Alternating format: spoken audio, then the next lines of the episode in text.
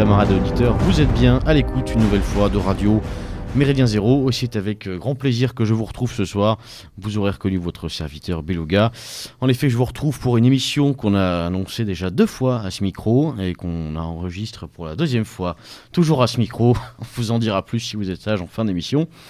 Euh, on vous racontera l'histoire euh, graveleuse qui nous est arrivée. Euh, en attendant, je suis en charmante compagnie puisque j'ai le plaisir ce soir de recevoir Monsieur Philippe Schletter. Bonsoir. Bonsoir, je ne sais pas si c'est une charmante compagnie, mais effectivement c'est agréable en tout cas.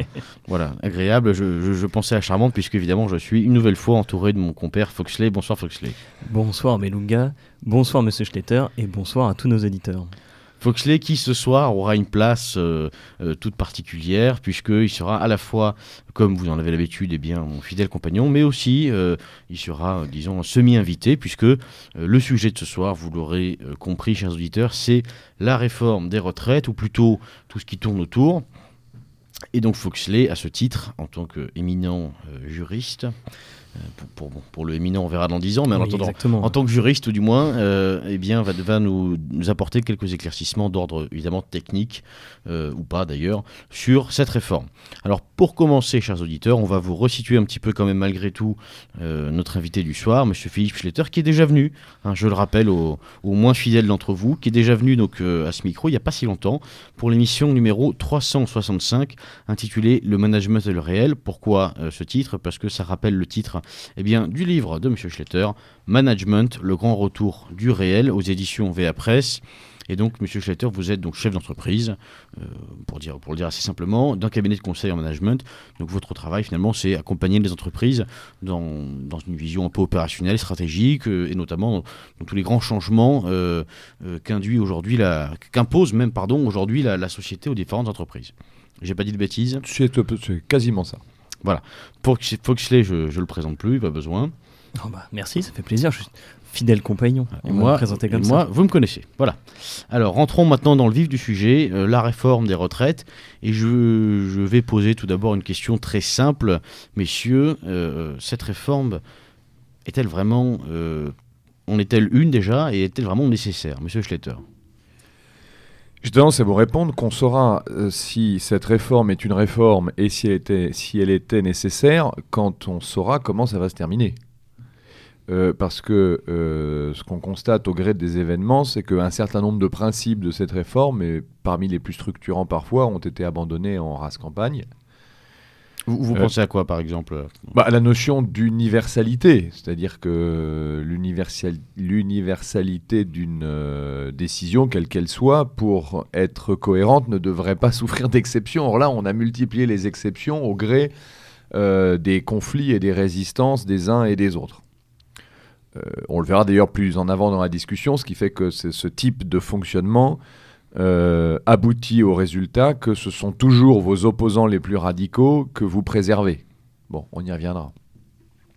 Sur le fond, euh, cette réforme, elle, est nécessaire, elle est très probablement euh, nécessaire au sens où nous devrions savoir que nous ne pouvons pas, en France, conserver les atouts immenses et les bénéfices du modèle social français sans le préserver de euh, la concurrence sauvage. Et donc, il faut faire un choix. Soit on est un partisan de la mondialisation euh, économique, y compris avec son pendant en termes de migration des populations. Euh, et dans ce cas-là, on ne peut pas se résoudre à garder le modèle français. Soit on plaide pour le maintien d'un modèle français. Et dans ce cas-là, il faut savoir dire non à la mondialisation sauvage et son côté libéral, ce que font généralement les gens de type France Insoumise, mais aussi à sa traduction euh, migratoire, dirais-je.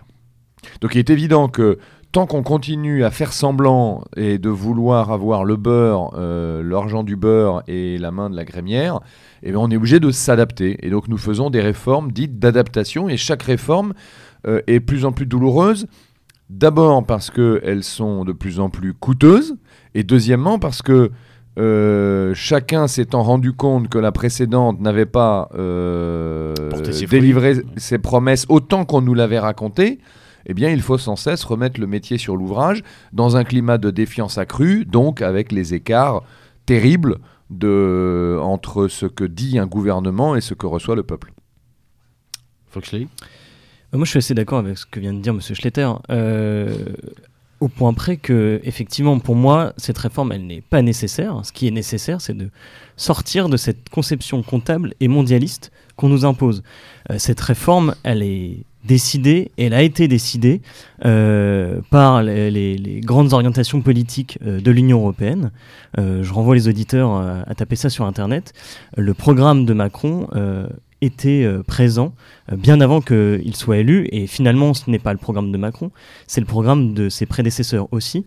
Euh, on, nous, on nous vend cette, cette réforme comme utile, entre guillemets, économique et encore plus nécessaire. Pour moi, elle n'est pas nécessaire. Ce qui est nécessaire, c'est de sortir de cette conception comptable et sortir de la d'une conception mondialiste de, du social. C'est-à-dire que là, on, comme le fait à chaque fois l'Union européenne, on a la fameuse Golden Rules, c'est-à-dire la règle d'or qui est l'économie, qu'on met, qu'on contrebalance avec le social.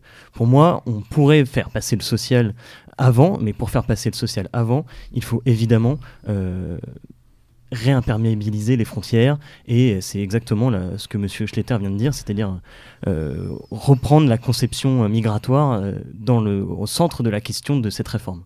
Alors, essayons de nous placer un petit peu dans un monde imaginaire, dans un, monde idéal où euh, les, problèmes euh, dus à la mondialisation que nous connaissons, que nous subissons, et le, premier étant bien sûr l'immigration, eh euh, n'existent pas. Est-ce que euh, ce modèle français euh, très spécifique, cet héritage euh, un petit peu du XXe siècle qu'on a reçu, ou qu'on subit peut-être, euh, est-il vraiment euh, souhaitable? Est-ce que ce modèle est juste dans son essence, selon vous?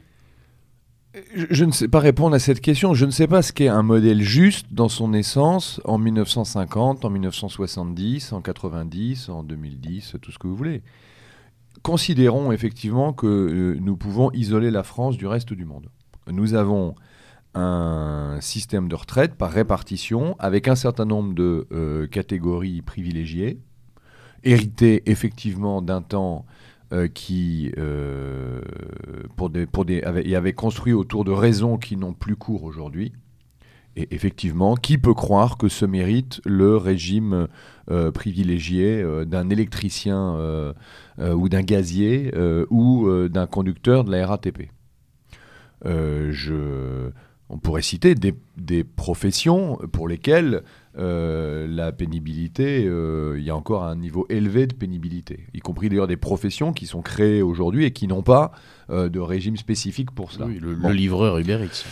Vous avez donc, donc, on pourrait, mais ça s'appelle dans ce cas-là l'adaptation. Et ça s'appelle l'adaptation, et de la même manière que, indépendamment du monde qui nous entoure, se pose la question de l'allongement de la vie, de l'allongement significatif de la durée de vie, et euh, par ailleurs de la baisse tout autant significative de la natalité. Donc de toute façon, vous avez indépendamment de tout contexte extérieur, de toute pression, des financiers qui ceci, qui cela, de Bruxelles qui, des immigrés qui, etc. Facteurs qui sont réels. hein.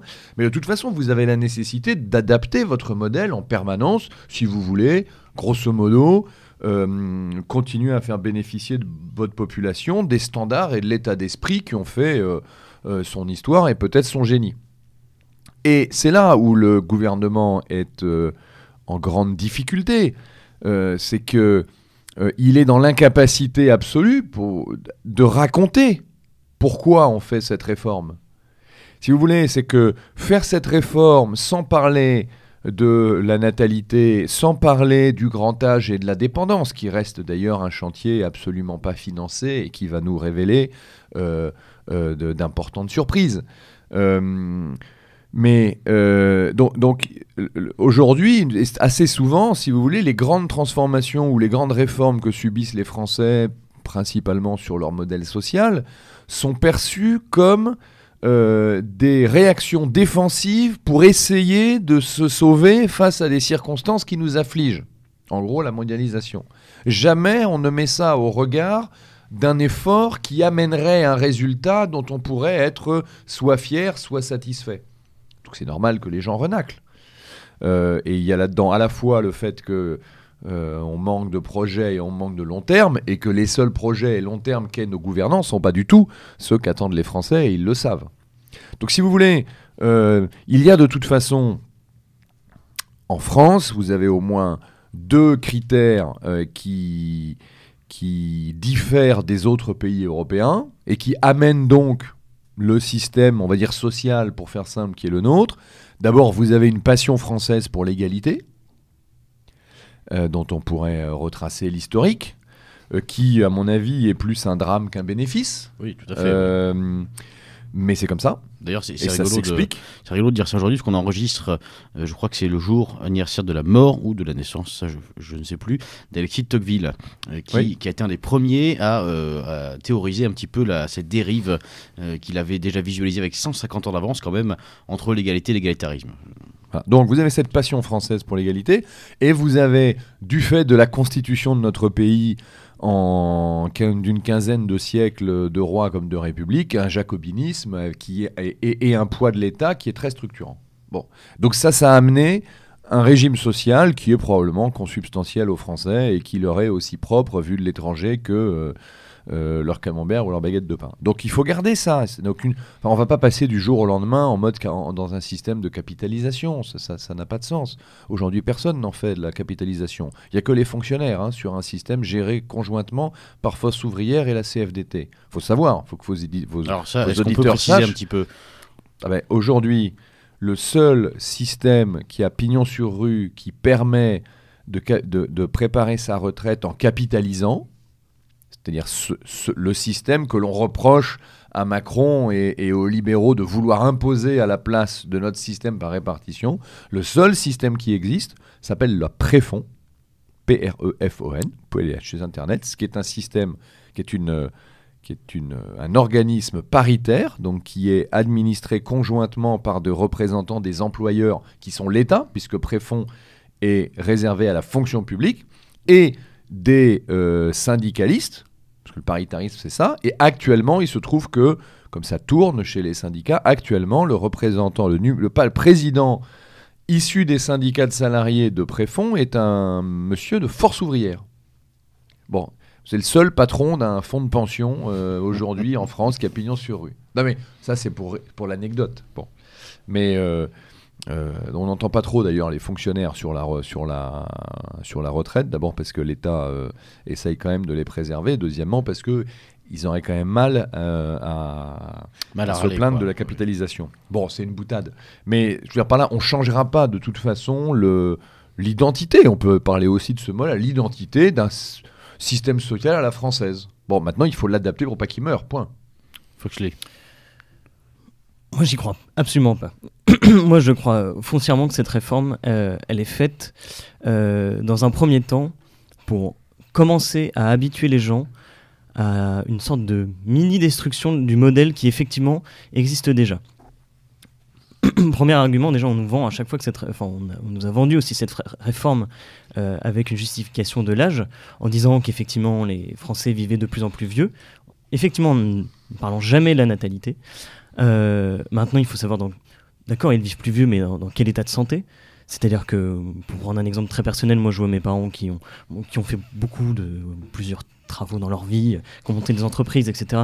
Et qui, euh, pour ma mère, a fait quand même jusqu'à ses euh, 67 ans, donc qui a travaillé jusqu'à 67 ans pour euh, obtenir le taux, le taux plein, euh, donc cette fameuse retraite.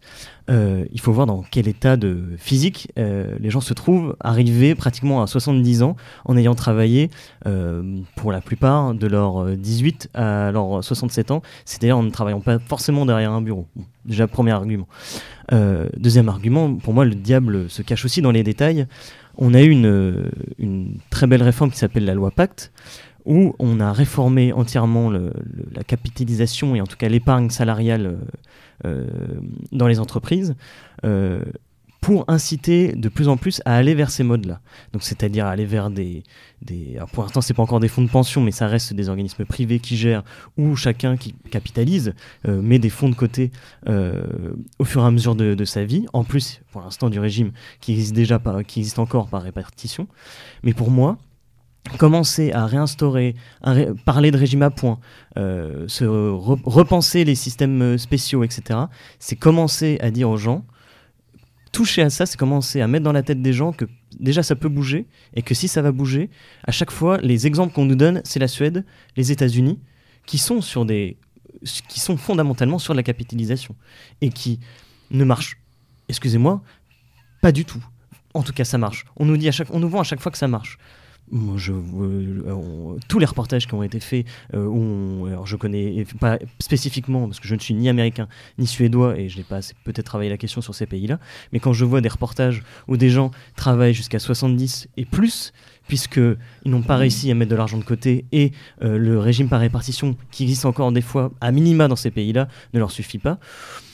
Voilà, pour moi, à chaque fois, euh, sortir ces exemples-là et commencer à penser que le système français comme il existe par répartition pourrait changer, c'est déjà faire un pas vers la capitalisation. Donc, je, à mon avis, Peut-être que ça ne va pas se faire dans les 5 ans, c'est sûr et certain.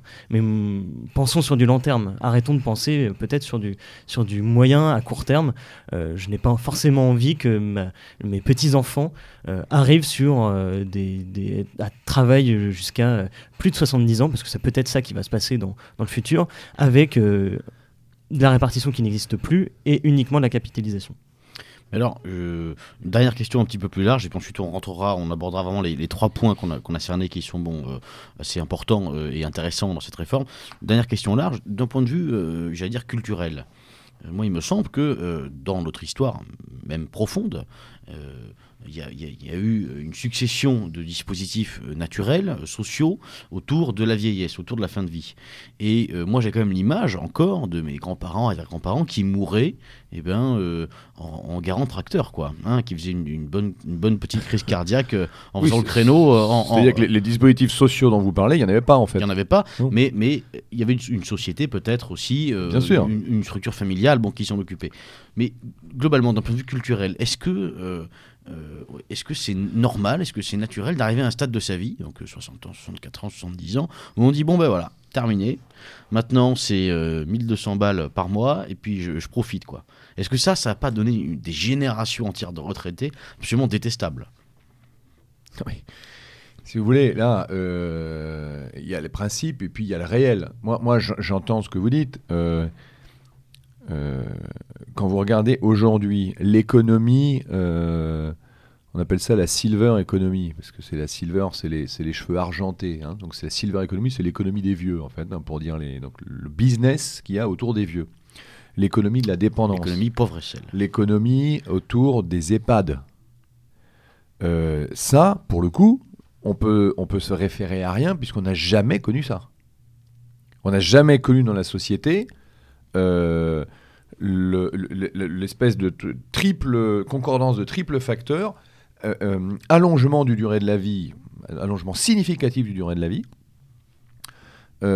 concentration des populations dans un milieu urbain ou périurbain, ce qui donc gomme toutes les solidarités organiques villageoises traditionnelles, et enfin déclin significatif de la natalité, c'est-à-dire que vous avez des familles nombreuses qui deviennent rares, et donc ça veut dire ben, euh, pardon de regarder ça sous cet angle-là, mais avoir des enfants, c'est aussi des gens qui s'occupent. Théoriquement, c'est quand même des gens qui s'occupent de vous quand vous êtes euh, vieux. Soit parce qu'ils vous, vous, donnent, ils vous aident à vous financer, soit parce qu'ils viennent vous voir, qu'ils vous prennent chez eux, que sais-je. C'est le cycle naturel de la vie. Voilà. Rappelez-vous, hein, ça date pas d'hier, cette fameuse épidémie de canicule. La première, celle qui avait valu la démission du ministre Mattei. Euh, euh, où on s'était rendu compte, c'est rendez-vous compte, c'est horrible. Un mois plus tard, on se rend compte que je ne sais pas combien de, de, de, de, Maccabées n'avaient pas été récupérés par leur famille. Mais parce que les gars, ils n'ont plus de famille. Parce qu'ils n'ont pas de famille. Et, et, et, ça va être de pire en pire, et l'individu va être de plus en plus seul. Donc ça veut dire que, à votre question qui est, pardon de la prendre un peu de manière brusque, qui est, bon, bah, je comprends pas, avant c'était plus simple. Oui, je vous confirme que c'est plus compliqué parce que nous atteignons au moins sur ces trois facteurs, on va dire euh, l'âge, le réseau familial et la relation, la, relation géographique, nous avons trois, données que nous ne maîtrisons pas. Donc, euh, donc ça c'est le premier point. Donc oui, enfin je, suis désolé de dire que malheureusement le système du passé est effectivement largement condamné, sauf peut-être à la marge. Euh, dans, les, dans, les, dans, les, dans les zones rurales et encore. Et, alors, et du coup, ils se mettent. euh, c'est pour ça qu'arrive euh, arrive la silver economy avec tout un dispositif de, pour garder euh, ce qu'on appelle le maintien à domicile, qui est une préoccupation majeure de l'ensemble des collectivités territoriales, qui est de dire comment je fais pour que les gens vieillissent et Chez ne eux. disent pas mais meurent Mm. chez eux. Parce que s'ils doivent tous aller à l'hôpital ou à l'hospice, parce qu'avant, ce qu'on avait, on avait un truc, on avait, je ne l'ai pas connu par définition, il y avait ce qu'on appelle l'hospice. Et donc il y avait les vieux qui, étaient tout seuls et qui qui pouvaient pas et qui étaient plus euh, indépendants, bah, ils étaient ramassés et puis ils finissaient à l'hospice. J'imagine que ça se passait euh, du mieux possible. Ça devait pas être gay, mais c'est rarement gay et ça s'appelle l'hospice et c'était des fonds publics. Bon, Un exemple. c'était pas beaucoup de- plus drôle que l'assistance publique qui est la même chose au début de la vie. Un exemple peut-être de pour que les auditeurs co- comprennent bien, euh, un très bon exemple je trouve de, de ce qu'on appelle de ce que vous appelez la, la- la silver economy, c'est la Poste qui a euh, créé un, marché là où en fait avant c'était les habitudes. Moi j'ai des souvenirs d'enfants où le facteur venait, mes grands-parents étaient là et ils passaient un quart d'heure à discuter avec eux, c'était normal. Aujourd'hui on peut payer euh, un forfait à la Poste pour que le facteur passe un peu de temps avec votre grand-mère ou, ou maman et il lui pose tout un tas de questions listées sur un smartphone et remplisse la réponse. De telle manière, vous pouvez avoir des nouvelles de votre mère tous les jours. Ça coûte euh, 15 euros par mois. Donc ça, c'est un exemple typique de, ce dont on veut parler en parlant de, Silver On, Economy. on pourra revenir là-dessus parce que ce qui est intéressant, c'est l'intégralité du circuit de tout ça. C'est- très intéressant cette histoire de la Poste parce que tout le monde va hurler en disant c'est scandaleux. Moi le premier. On met du marché là où les choses se faisaient gratuitement. Pas le cas classique de l'uberisation. Maintenant la question c'est pourquoi la Poste fait ça. Euh, On, on- on prend, on prend cinq minutes sur le sujet, on reviendra aux questions des retraites. Allons-y, allons-y. La Poste euh, distribue, enfin fait un chiffre d'affaires sur sa partie courrier et colis, fait un chiffre d'affaires d'environ 13 milliards d'euros par an. Avec ça, elle paye ses postiers, hein, ses centres de tri, c'est tout ce que vous voulez. Bon, Euh, c'est pas rentable, autant que je vous le dise. Euh, les auditeurs qui nous écoutent, c'est le principe de l'auditeur, peuvent se poser la question, se dire tiens, combien de courriers postales j'envoie finalement? Combien d'entre nous envoient des cartes de vœux? Moi, je me fais, au titre de la pérennisation des activités du passé, euh, je me force à envoyer chaque année euh, mes cartes de vœux, c'est-à-dire environ, pas professionnelles, personnelles. Hein. J'ai 80 cartes de vœux, j'envoie 80, j'achète 80 timbres. Donc je maintiens le service public. Si vous pouviez arrêter Euh, d'ailleurs, parce qu'on en a marre de recevoir vos, vos cartes, hein, Méridien 01, ça. Et donc, mais je reviendrai là-dessus. Donc, évidemment, l'attrition du courrier fait que la Poste ne peut plus maintenir son dispositif de, de facteur, de bureau de poste, de, etc. Donc, soit elle retrouve des nouveaux marchés, soit elle ferme. Sauf que euh, il est hors de question de fermer, puisque euh, non seulement l'État le lui interdit, puisque c'est une entreprise publique, et euh, que par ailleurs, tout le monde partout hurle pour garder son bureau de poste. Non, qu'on peut non comprendre. seulement pour le garder, mais pour qu'en plus il soit plus performant. hein. Oui, alors oh là là, non, mais déjà, non, déjà dans les zones rurales, ils veulent garder leur bureau de poste. Oui, déjà. De toute façon, comme il n'y a pas de trafic, ils risquent pas d'être performants, ils veulent un truc, machin, etc. Bon.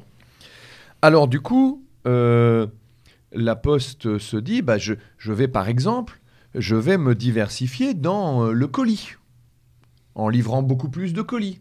Sauf que quand vous êtes dans le colis, les gens qui achètent sur Amazon avec une livraison garantie en 24 heures, si la Poste livre pas votre colis en 24 heures, Amazon applique une pénalité à la Poste. Parce que les gens qui aiment beaucoup la Poste, bah, ils achètent sur Amazon.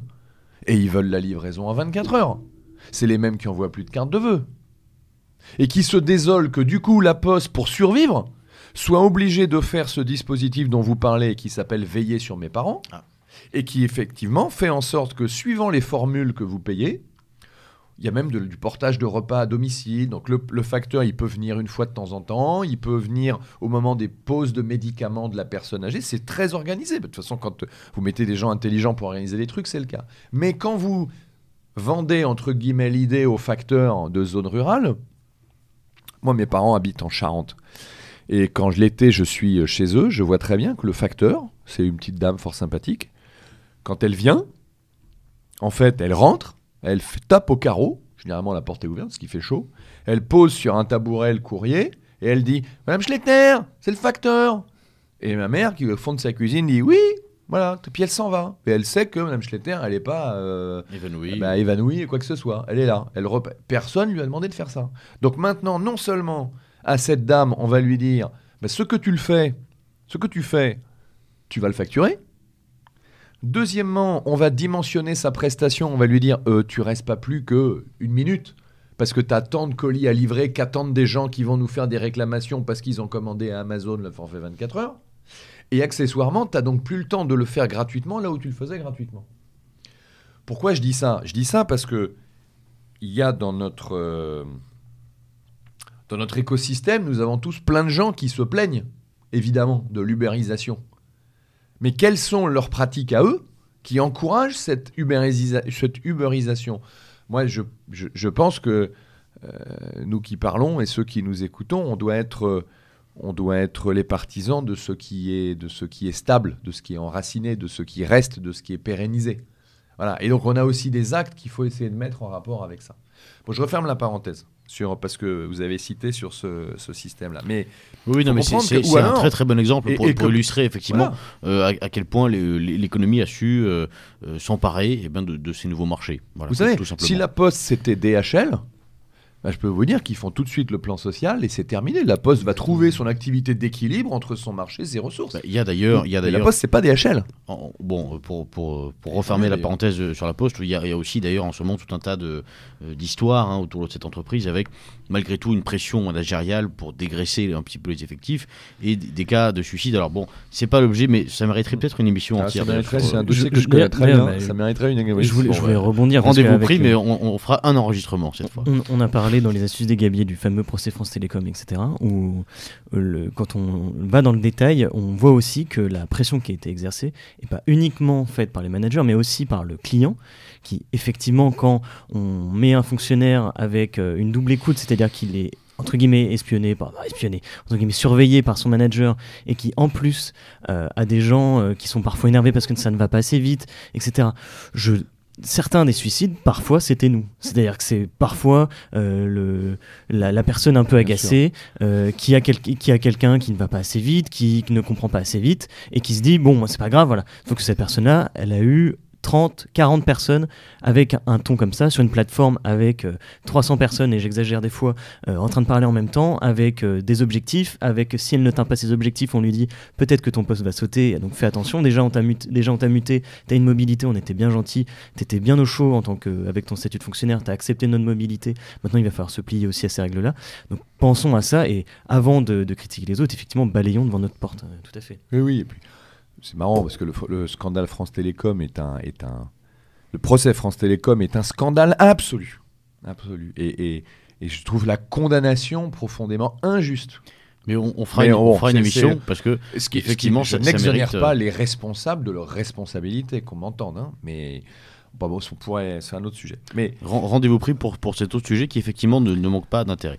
Pour revenir un petit peu sur la réforme des retraites, oui, on va Euh, pas on va pas balayer tout le texte, d'autant plus qu'on l'a pas sous les yeux, euh, mais on va s'attarder sur vraiment trois points euh, qui sont aujourd'hui Oui. les, les points les plus cités, les plus aussi décriés finalement par les contestateurs, les contestataires pardon. On a donc euh, l'âge pivot bien sûr, on a donc le système par points. Et évidemment la euh, fonte, euh, la disparition des régimes dits spéciaux, même si là on va se garder pour la fin celui-là parce que euh, c'est peut-être le plus comique finalement. Je vous propose de commencer, messieurs, par l'âge pivot, qui est, euh, qui, moi, en tant que non érudit, m'a semblé être simplement vraiment l'outil d'une manœuvre euh, politique euh, de conduite du changement vraiment basique, c'est-à-dire j'avance quelque chose, je le retire et puis je fais une concession. Terminé. Est-ce que, bon, j'imagine que c'est très exagéré ce que je viens de dire, mais ça permet de poser un petit peu le cadre. Monsieur Schletter, qu'est-ce que qu'est-ce qu'on peut dire autour de cette, cette notion d'âge pivot écoutez, je- à, l'évidence, ce sujet de l'âge pivot participe de la stratégie de négociation, par ailleurs euh, euh, fortement confuse, du euh, gouvernement. On ne comprend pas. Tout le monde nous explique que euh, la moyenne de départ à à la retraite, c'est déjà 63 ans et demi. Donc, euh, vouloir mettre dans les textes un âge pivot n'avait pas de sens. Euh, on a pu comme ça euh, faire monter la mayonnaise autour de la CFDT. C'était intéressant d'ailleurs parce qu'il y a à l'évidence entre euh, les équipes de l'Élysée, les équipes du Premier ministre, la majorité, une vision et une compréhension de l'enjeu de la discussion avec les syndicats qui est très différente. C'est d'ailleurs dommageable, je pense, qu'ils n'aient pas aligné leur doctrine sur le sujet. Mais bon, on va voir tout autour de l'exercice que ce gouvernement et cette génération de la compétence ne font, vraiment pas mieux que les autres. Hein. Bon.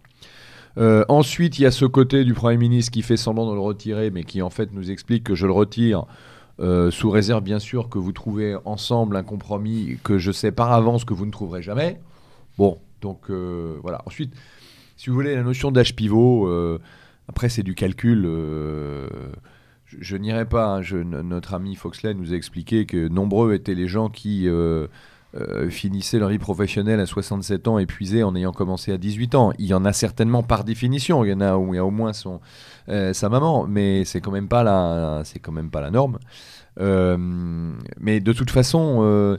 cet âge pivot, enfin de toute façon, la mécanique du, du, vieillissement de la vie va quand même, va quand même vers vers, euh, le décalage de l'âge de départ. Parce que autant euh, les gens qui partent aujourd'hui euh, avaient donc 20 ans, 45 ans plus tôt, c'est-à-dire qu'ils s'étaient, entre guillemets, farci les 30 glorieuses, qui étaient loin d'être une partie de plaisir avant d'être glorieuses, elles ont été laborieuses, au sens noble du terme. Hein. Il n'y a pas beaucoup de gens, de ceux qui vont partir à la retraite, euh, qui auront eu des métiers particulièrement pénibles. Il y a énormément de tertiaires, il y a beaucoup de chômeurs. Euh, c'est pas le, hein. bon, et donc, euh, moi, quand je vois encombrer les aérogares et les aéroports et les pistes touristiques de partout, des cohortes de retraités euh, de touristes retraités avec des casquettes et des, tronches de beauf euh, et, des sourires niais, ah. euh, j'ai plutôt envie de les mettre au boulot. Vous voyez, bon, j'exagère, mais forcément, cet âge pivot aujourd'hui, c'est tout le drame de cette réforme et de ce gouvernement, c'est que on met beaucoup d'affect autour d'une donnée qui, du coup, qui est une donnée technique, pas porté, pas expliqué, pas justifié. Et puis dès lors qu'on parle des logiques d'économie, on se dit pourquoi là et pourquoi pas ailleurs, parce que parce qu'il y a zéro esprit de communauté autour de cette euh, réforme. J'y reviendrai probablement. Mais sur le fond, la vérité qu'on doit aux gens, c'est que vous vivez plus, vous travaillerez plus. Voilà, c'est tout. Et que, pardon, sur une dernière chose, parce que on nous casse, on nous on nous, on, nous casse la tête, on nous rebat les oreilles avec euh, oui, vous comprenez, euh, alors le cheminot de base qui nous explique ah, c'est dur et vous vous voyez nous jusqu'à 67 ans conduire un TGV, machin, etc. j'invite n'importe qui à rentrer faire de la conduite de TGV. La Chine vient de tester son premier TGV euh, sans conducteur, donc je pense qu'on va mettre tout le monde d'accord, ça va être beaucoup plus simple. Bref, dans l'entreprise privée, on force, on conduit les gens à les reclasser. Ah, tout à fait, oui. On, on leur dit pas, ah bah oui, ah bah tel poste, ah bah oui, tel poste, je comprends bien, on va trouver un régime spécial pour que tu sortes à 55 ans. Donc euh, il y a quand même des actes de management et beaucoup d'entreprises, euh, peut-être si elles le pouvaient, elles se débarrasseraient plus plutôt d'un certain nombre de salariés âgés. Euh, mais beaucoup d'entreprises s'organisent pour recycler leurs collaborateurs et les faire tourner sur des postes euh, parce qu'il y a aussi des politiques de management qui font qu'on apprend, qu'on peut euh, générer, gérer de la polyvalence, etc. Donc euh, attention aussi au dogme de la pénibilité. Parfois, elle est exagérée. Deuxièmement, parce que c'est aussi un manque d'imagination et de créativité. Mais dans tous les cas, je ne crois pas qu'on puisse imaginer qu'on va rester à 62 ou 63 ans en moyenne, donc qui fait des écarts entre 58 et 67. Foxley. Alors, déjà, effectivement, pour revenir, on parle d'âge pivot. C'est pas l'âge de départ légal à la retraite. Donc, euh, ça, c'est la première erreur qui est faite assez souvent. C'est-à-dire qu'on nous a vendu aussi cet âge pivot en disant on ne bougera pas. En tout cas, Macron a dit que l'âge légal de départ à la retraite ne bougera pas, restera à 62 ans. Effectivement. Par contre, si vous partez à 62 ans, vous avez une décote qui est de 5% pour l'instant sur l'ensemble de votre retraite. Donc plus vous partirez entre guillemets tôt, c'est-à-dire que si vous partez avant, euh, avant ces fameux 64 ans qui est censé être l'âge d'équilibre, vous aurez une décote et si vous partez après, vous aurez une surcote. Euh, c'est un système qui avait déjà été, qui, est expérimenté d'ailleurs depuis euh, peu sur les, les, retraites complémentaires à Agirc Arco, qui est quand même plutôt assez défavorable pour les cadres, qui est aussi assez mal vécu, qui a été mal vécu quand on a essayé de l'expliquer, parce que à chaque fois on essaie de, rentrer des logiques comptables et des logiques économiques, effectivement les gens comprennent assez mal ça. Bon. Euh, sur la question de, on va pousser les entre guillemets les gens de toute façon inexorablement vont devoir travailler plus. Euh, je vais parler de mon expérience personnelle. Je sais euh, assez bien que les systèmes qui sont faits à partir de 60 ans, on pense déjà soit à un cumul emploi-retraite, soit à des retraites progressives, soit effectivement à des placardisations où on, invite les gens doucement quand même, soit à aller vers euh, du conseil, c'est-à-dire là je parle pour des hauts postes, hein, je parle pour des entre guillemets des cadres, des hauts cadres, etc. C'est ceux entre guillemets qui sont les plus préservés. Arriver euh, pour des emplois un peu plus précaires, c'est du chômage. Hein c'est euh, le et d'ailleurs le, système du chômage fait que si vous arrivez à 62 ans euh, que vous touchez le chômage vous êtes porté jusqu'au taux du taux vous êtes porté jusqu'au taux plein. Ce qu'on appelle la charnière que j'avais qu'on avait déjà expliqué à cette antenne. Ça coûte des sommes monstrueuses. Le fait est que la France a un taux d'activité des seniors qui est le plus bas en Europe. Ce qui est quand même assez fou. C'est à dire que on parle de de toute façon vous allez travailler plus donc, en tout cas, on incite à aller travailler plus avec ce fameux âge d'équilibre. Mais de toute façon, il n'y aura pour l'instant pas d'emploi pour des seniors, puisque on le voit, les chiffres à chaque fois, c'est à partir de 55 ans, passé 55 ans, le taux d'emploi des seniors baisse, le taux d'activité baisse. Donc, il y a eu un très beau rapport qui a été fait qui s'appelle le rapport euh, Bellon, euh, Mériot, Soussan, euh, qui, traite de cette question-là. Et on voit, si on regarde ce rapport, que la logique, ce n'est pas comment faire pour que les gens, en tout cas les seniors, sortent du chômage, mais c'est comment accompagner doucement les seniors dans l'inactivité et les amener un peu moins brutalement vers la retraite. Et ça, ce rapport-là ne parle que pour des gens qui travailleraient sur des fonctions, j'ai envie de dire, euh, de bureau, bureaucratique, c'est-à-dire du tertiaire. Je n'ai aucune idée de savoir comment, effectivement, euh, j'ai jamais travaillé personnellement dans une usine, je ne sais pas, arriver à 55 ans, comment ça pourrait se passer. Donc, pour moi, cet âge pivot, c'est, c'est effectivement en plus on met beaucoup de pathos sur ça. C'est pour moi en plus un l'arbre qui cache la forêt, et c'est une mesure où euh, la, technique du gouvernement est très habile puisqu'on a renvoyé ça vers les syndicats, comme il l'avait fait pour le chômage d'ailleurs. C'est-à-dire, d'accord, on voit que si vous vous mettez pas d'accord, c'est le gouvernement qui tranchera par ordonnance. C'est exactement ce qui va se passer. C'est évident, la CGT jamais ne se mettra d'accord avec la CFDT. La CFDT qui a déjà lâché puisque, bon là, elle entre guillemets, elle a eu ce qu'elle voulait, elle a eu la légitimité qu'elle a, repris en légitimité. Et la, CGT reste sur une position, entre guillemets, assez dogmatique avec un tropisme de de toute façon dire un non. Donc évidemment, les syndicats ne se mettront pas d'accord. Et cette fameuse conférence du, je sais plus comment s'appelle, du conférence du financement, etc., sera un échec absolu. La logique sera exactement la même que pour le chômage, c'est-à-dire que c'est le gouvernement qui va trancher. Cet âge pivot sera mis en place en disant, en plus, en reprenant l'exemple des régimes complémentaires, en disant, mais regardez, ça marche très bien, alors que c'est ce, mécanisme est très très mal vécu. Alors, de là à dire est-ce que c'est juste, pas juste, est-ce que c'est bien, pas bien, euh, j'en ai aucune idée, mais je sais que le, le, pour moi, en tout cas, personnellement, je trouve que c'est une mesure qui, est pratiquement inutile et qui est en plus justifiée par rien. Mais je suis effectivement, euh, à mon avis, on ne sera pas d'accord avec M. Schletter sur cette. Pour moi, en plus, elle est mal, effectivement mal expliquée, mais en plus, elle n'est pas justifiée. C'est-à-dire qu'on euh, on, n'explique pas pourquoi ça va faire des économies. C'est-à-dire que si on a une décote, évidemment que tout le monde va aller à 64 ans, mais enfin, je ne comprends pas. Mais bref. Non, non, mais enfin, je suis pas en désaccord avec vous. Ce que je dis, c'est que de toute façon, euh, anthropologiquement, on va devoir travailler plus longtemps. C'est tout. Euh, oui, parce qu'il y a un point dont on parle peu quand même, c'est, euh, enfin, je trouve, c'est la durée de l'étude. Parce que typiquement, 60 ans, par exemple, c'est un âge qui peut être calculé sur 40 années de travail, à, condition de commencer à travailler à 20 ans. Or, aujourd'hui, on voit bien que pour obtenir un poste, bon, alors évidemment, un CAP, ça reste un CAP, mais pour obtenir un poste un tant soit peu euh, hiérarchique ou hiérarchisé ou un tant soit peu même intéressant pour faire autre chose que de l'exécutif aujourd'hui, il y a quand même besoin de présenter un CV avec des études qui ont duré au bas mot 3 ans, parfois plus quand même, 5, 6, 7, 8 ans pour certains. Est-ce que ce, délai, on rentre dans la vie active beaucoup plus tard? Ça se voit, ça se vérifie sur plein d'aspects de la société, notamment la, création de famille par exemple. Euh, est-ce que ce délai finalement de, d'arriver vraiment dans, la vie, active, j'allais dire, de, l'âge adulte presque, euh, est-ce que euh, ce délai n'a pas un impact aussi sur, la date de sortie, j'allais dire, du système euh, actif? Est-ce qu'il n'est pas logique finalement qu'on décale l'âge de, de sortie de cette vie active Alors, pour moi, là, c'est Probablement, mais là, encore une fois, on parle de, de, de fonction tertiaire. C'est-à-dire que oui, on, on, fait des études de plus en plus. On va par exemple sur du bac plus 5, mais pour, pour avoir quoi? Pour, avoir, pour être cadre. C'est-à-dire que aujourd'hui, le, le, ces, ces, fonctions tertiaires sont vues comme la seule, sont vendues en tout cas, et je ne suis pas forcément d'accord avec ça, mais comme la, la, le, seul moyen de s'en sortir dans la vie.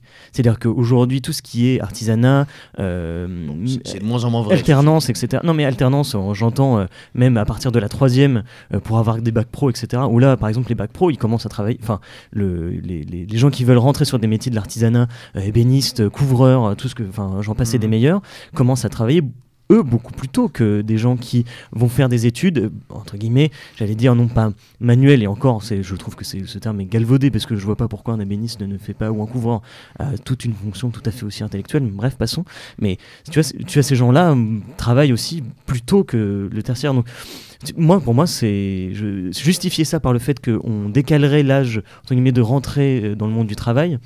Hmm, non, pour moi, c'est pas un argument ne tient pas. Mais oui, je suis d'accord. Il faut regarder les statistiques. Je, pense que la majeure partie de la population fait pas des bacs plus 5. Hein.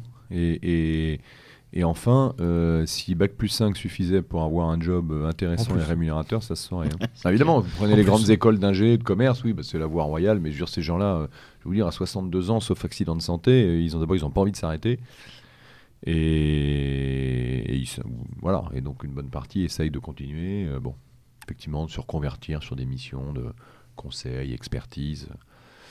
Euh, voilà, et, et, sans parler aussi de toute façon de la d'une bonne partie de toutes les populations de type profession libérale ou chef d'entreprise qui sont de toute façon euh, oui, exclus, de, tous ces dispositifs de, de, de, retraite. Moi, je veux dire, une des raisons pour lesquelles je ne suis pas rentré dans le détail de cette réforme, c'est que de toute façon, je ne suis pas concerné. Donc, euh, j'ai l'habitude. Euh, je sais que si ça se terminera par de la ça, ça, ça, terminera tôt ou tard par de la fiscalité en plus, que, mmh. parmi lesquelles on sera les plus euh, on, contribuera, ça c'est sûr, soit par l'entreprise, soit par le, la personne euh, euh, privée, mais enfin bon, bref. Non mais, donc, si vous voulez, de toute façon, c'est assez simple, c'est que c'est une des grandes. je ne sais même pas si c'est une erreur, mais c'est consubstantiel au projet macroniste, à l'idéologie macroniste, qui est la société liquide et la société du contrat. Je pense que vous avez sur ces ondes abondamment abondamment discuté de cette société liquide qui nous renvoie à Uber, à tout ce, ce qui nous renvoie effectivement au déracinement permanent, à la mobilité généralisée, voire au nomadisme. Hein. Tout le monde sait que le nomade, par définition, euh, euh, prospère sur les champs de ruines, puisqu'il n'a pas besoin de cultiver son jardin. C'est ce qui nous oppose à un certain nombre de populations. Euh, nous, nous sommes des sédentaires, et nous vivons à l'ombre des grands arbres, et c'est une psyché de construction, d'entretien, et de travail qui est différente. Et c'est que dans cette société liquide, on arrive à la logique de l'individu dans le contrat. Et c'est d'ailleurs ce que Macron lui-même a rappelé à Rodez. Je crois que c'est la première fois qu'il a fait une première réunion un peu de, de, de pré-annonce et il dit voilà je vais remettre à l'honneur, je ne sais plus quelle était la phrase, la République contractuelle. La République contractuelle c'est en fait le fait que vous passez un contrat avec la République. Horreur, erreur, horreur et erreur. L'horreur, évidemment, nous, nous la voyons telle qu'elle parce que c'est l'antithèse de ce à quoi nous croyons. Et donc, euh, la République devient l'agrégat des personnes qui ont signé un contrat avec elle. Et donc, n'importe qui peut signer le contrat puisque la seule capacité, la seule condition pour être lié à la République, c'est d'avoir signé un contrat. D'accord? Euh, Que vous veniez de Bamako ou de la planète Mars. Bon c'est pas exactement notre euh, conception de la chose. Conception de la chose. Mais surtout, c'est qu'à partir du moment où vous signez un contrat, mais toute modification du contrat est un avenant qu'il convient de signer. Donc ça veut dire que à partir du moment où vous réformez ceci ou cela, la question désormais que je me pose, c'est attends, euh, j'y gagne ou j'y perds? Et le mec d'à côté là, il y gagnerait pas un peu plus Il y perdrait pas un peu moins et donc, vous provoquez, enfin, la notion de contrat, c'est ce qui se passe dans les boîtes avec les augmentations de salaire. Et, mais j'ai moi, ok, t'es content de ce que tu as eu En fait, avant de savoir si t'es content de ce que tu as eu, tu regardes si par hasard, un mec qui ferait moins de job que toi aurait pas eu plus. C'est ça qui détermine si tu es heureux ou pas heureux. Et donc, dans cette logique du contrat, elle nous amène en fait, on passe d'une société de la confiance sur un projet collectif à une société de la défiance. Et, et c'est pas qu'on soit structurellement méfiant, c'est surtout qu'avant d'acquiescer, on a besoin de comparer. Et c'est exactement ce qui se passe en opposant les régimes spéciaux des uns et des autres. Sur les régimes spéciaux des uns et des autres, il y a, vous prenez n'importe quel régime et on vous le démonte en expliquant qu'on ferait mieux de faire différemment. Alors, les, régimes spéciaux, on, va se les garder pour tout à l'heure.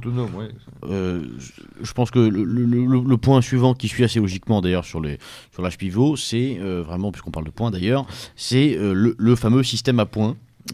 Qui est donc proposé par cette réforme. Alors, est-ce qu'on peut expliquer déjà, Foxley, quel est le système actuel et ensuite quelle est la différence proposée par le système à points? Aujourd'hui, vous, cotisez et euh, vous cumulez des trimestres. C'est-à-dire qu'il faut travailler pour avoir des trimestres. Et une fois que votre trimestre est validé entièrement, euh, vous avez, entre guillemets, euh, droit à la retraite. Alors, il faut cotiser un certain nombre de trimestres sur une certaine durée. Et si jamais vous arrivez... Donc, vous avez déjà un âge de départ qui est fixé en fonction de l'âge à laquelle vous avez l'âge auquel vous avez commencé à travailler votre génération. Ensuite, on va regarder à côté de cet âge si vous avez le bon nombre de trimestres. Si jamais vous n'avez pas le bon nombre de trimestres, on va vous appliquer un, coefficient de minoration. Donc, c'est pour moi la, dynamique du, enfin la logique du système à points euh, par trimestre. c'est le, la seule question à se poser, c'est euh, que nous permet le trimestre aujourd'hui? Le trimestre aujourd'hui nous permet d'avoir une certaine sécurisation de, ce qu'on a. C'est-à-dire que le régime, euh, le régime à points aujourd'hui, on, va réfléchir avec déjà une première valeur du point qui est la valeur d'acquisition, c'est-à-dire je vais cotiser un certain montant qui va me donner le droit à un point, je vais cotiser 2 euros, ça va me donner le droit à un point. Je, là, je, vulgarise évidemment. Et ensuite, on aura ce qu'on appelle la, valeur de service, c'est-à-dire combien va me coûter ce point une fois que je vais liquider ma retraite, une fois que je vais prendre cette retraite. Donc en soi, pour moi, c'est pareil, c'est pas forcément euh, négatif ou positif. C'est-à-dire que une fois qu'on on est d'accord sur effectivement ce fameux contrat, c'est-à-dire que j'ai une valeur d'acquisition et une valeur de service qui pour moi me paraissent euh, cohérentes, il n'y a pratiquement aucun problème. Le, pour moi, la tartufferie qui va se passer, c'est que on va de plus en plus et ils l'ont déjà dit, c'est-à-dire que la valeur du point, la valeur de service, donc combien coûte un point euh, combien nous donne un point, ne changera jamais. Mais ça, c'est une, une rigolade. La, Suède avait dit exactement la même chose. Euh, on est passé de 60%, je crois, à 53% euh, sur, la valeur de, sur la valeur du point au moment de la liquidation.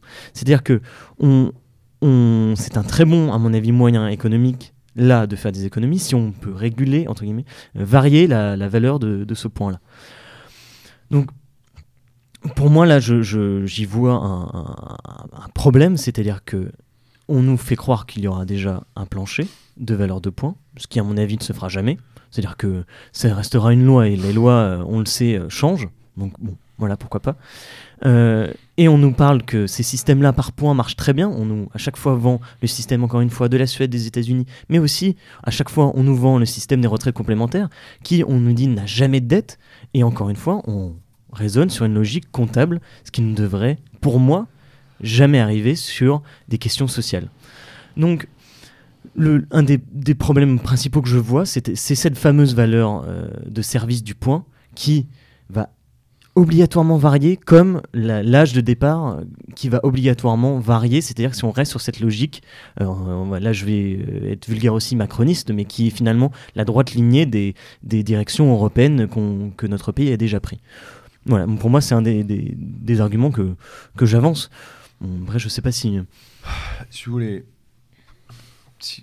en fait, une, question qu'on pourrait se poser, c'est les variables qu'induit cette réforme nous place-t-elle notre future retraite dans plus d'incertitude que le système précédent? Ben, En fait, moi, je pense que ça ne change rien. C'est-à-dire que euh, il est évident que le principe de la retraite à points est l'occasion euh, d'appliquer une règle qui permet euh, d'empapaouter tout le monde sur la valeur du point au moment de la liquidation. C'est fait pour ça. Pas se leurrer, c'est fait pour ça. Et parce que tout le monde voit très bien, sauf les quelques aveugles ou les rêveurs, que je ne veux pas faire mon, ma Greta Thunberg de la, du système social, hein. mais enfin, on va vers l'apocalypse quand même. On va vers l'apocalypse. Est-ce qu'on va plus vers l'apocalypse que dans le système par répartition? Je sais pas, j'ai envie de dire au moins on est prévenu. Bon, euh, boutade, mais euh, vous savez, tous les gens qui se battent aujourd'hui euh, pour le système de répartition, je vais dire une énormité à votre antenne, mais je m'interroge. Si nous gardons les dynamiques démographiques que nous connaissons aujourd'hui sur le sol français, si nous gardons aujourd'hui le, le solde migratoire que nous connaissons sur le sol français, euh, vous avez euh, autour de 30 ans, messieurs. Faut que je l'ai, oui. Un peu plus, un peu moins. je un peu moins quand même. euh, ne, pas loin, ne me- pas ne me loin. vieillis pas. Bon. J'ai 26 ans, je viens, viens d'avoir 26 ans et je suis encore jeune et, Ah oui, et fringant. 30. D'accord. Donc vous êtes parti pour 40 ans de boulot, Au bas mot, oui. hein, au bas mot. Moi, dans 40 ans, j'aimerais bien savoir comment va se constituer le socle de ceux qui vont payer votre retraite. Et qui va accepter quoi? Qui va accepter de payer quoi pour qui et comment? Voilà, je n'ai pas la réponse à ça. Vous, vous voulez dire que la, la- la solidarité ne marche pas dans tous les sens Je- je n'en sais rien, mais si on avait cette discussion en 1970, où on est à peu près certain qu'en 2010, grosso modo, on soit dans les paramètres, on, en- on, on discuterait sur le sexe des anges. Et d'ailleurs, en 1970, on ne s'est pas posé la question. euh, bon. Et donc, ce que je veux dire par là, c'est que, euh, évidemment, c'est jamais agréable d'être euh, pris pour une, vache à lait. Euh, moi, je vais vous dire, aujourd'hui, je pense que ceux qui, probablement parmi nos auditeurs, sont conscients d'un certain nombre de réalités dans ce pays, doivent comprendre que l'État est notre ennemi. Pas l'État avec un grand E, tel que dirait l'ultralibéral que je ne suis pas. Hein, mais comme on peut facilement caricaturer chef d'entreprise, conseil libéral. Oui, c'est- Hein, L'État est l'ennemi. Non, ce n'est pas l'État en tant que puissance d'organisation qui est mon ennemi. C'est cet État-là en 2000, euh, en 2020 euh, est notre ennemi. Il est sur la liberté d'expression, il est sur la répression, ce qu'il réprime, ce qu'il ne réprime pas, il est sur sa politique fiscale et sociale. Et donc, ma foi, euh, que ce système, que l'État permette euh, d'entr'ouvrir aussi des façons de préparer un peu davantage soi-même sa retraite, j'ai envie de dire pourquoi pas. Alors vous allez me dire, c'est marrant, ça, c'est malin, mais enfin encore faut-il avoir les moyens. Oui, oui, euh, oui, c'est vrai, c'est vrai. Mais euh, c'est peut-être un peu darwiniste, mais je préfère que ceux qui ont un même peu plus les des moyens, hein, et ce- voilà, et je pense que moi je suis pour la liberté, la plus grande liberté possible. Alors vous allez me dire, bah oui, mais un système qui est universel et qui éradique les régimes spéciaux, les régimes spéciaux ou autonomes, c'est pas de euh, la liberté. C'est vrai, il y a dans ce dans ce mouvement de l'État, ce qui l'ouvre d'un côté, il le referme de l'autre côté. Donc ce que je veux dire par là, c'est que euh, c'est pas ce qui est en train de se faire aujourd'hui qui va euh, structurer fondamentalement la retraite que vous allez toucher dans 40 ans. Ça va être d'autres facteurs qu'on connaît pas forcément encore. Qu'on devine euh, petit à petit. Je sais pas ce que vous en pensez. Hein, mais, moi, du coup, moi, je, suis- euh, en fait, je suis assez d'accord avec vous, mais du coup, d'où le, le fait, euh, en début d'émission, qu'on disait que pour moi, ce régime va inciter à la capitalisation. Et je dis pas forcément que c'est une mauvaise chose, en fait. Le, on, on a déjà dit à cette antenne qu'effectivement, l'individualisation de sa gestion de vie est pas forcément, euh, est pas forcément négative. Et fait- moi, je suis tout à fait d'accord Ouais. avec vous, mais quelles vont être, en fait, moi, là, je m'interroge sur les solutions, et c'est, c'est les, c'est- quelles vont être les solutions pour quelqu'un? C'est-à-dire mettre son argent à la banque? Bon, euh, Merci, on a vu ce que ça donnait avec la crise aux États-Unis. C'est-à-dire que des gens qui perdaient leur de leur retraite sont retrouvés dans des situations quand même très compliquées. Je, je, je, Est-ce je- que, est-ce que d'un point de vue, d'un point de vue un peu plus peut-être euh, euh, terre à terre, d'un point de vue un peu plus militant, d'un point de vue qui en fait est le nôtre, hein, est-ce que au contraire on peut pas y voir finalement dans, dans le prolongement de ce que vous dites une opportunité, tout simplement, moi, je suis tout sur, d'accord. sur- sur plein d'aspects. Moi, je pense que la nature ayant horreur du vide, moi, je suis pas un financier, c'est pas mon. Mais euh, si un jour on avait une. Et de toute façon, le jour où nous aurons, par exemple, un choix absolu de retraite par capitalisation, il y aura des fonds communautaires. Et qui dit fonds communautaires, chacun sa communauté, chacun son fonds. Après, il faut des gestionnaires malins, il faut savoir sur quoi on adosse, etc. Euh, de la même manière que euh, il y a aujourd'hui euh, plein de petites associations locales ou cultuelles qui s'organisent sur le domaine justement de la fin de vie pour trouver des solutions, généralement beaucoup moins chères que ce que fait euh, l'hôpital public. Alors évidemment, vous en mettez 12 ici, 20 là, 4 là, etc. Mais vous avez... Alors, c'est sûr que ça plaira pas à ceux qui ont l'habitude d'avoir un État qui ordonne, qui est l'ordonnateur de tout, parce que vous allez en fait rentrer sur une logique, et là c'est à l'américaine, et c'est hein, c'est comme ça. Mais enfin, s'adapter au réel, c'est aussi ça. La survie, c'est de s'adapter au réel. Quand vous avez la main, c'est vous qui créez les conditions. Quand vous l'avez pas, vous adaptez aux conditions. C'est la loi de la vie.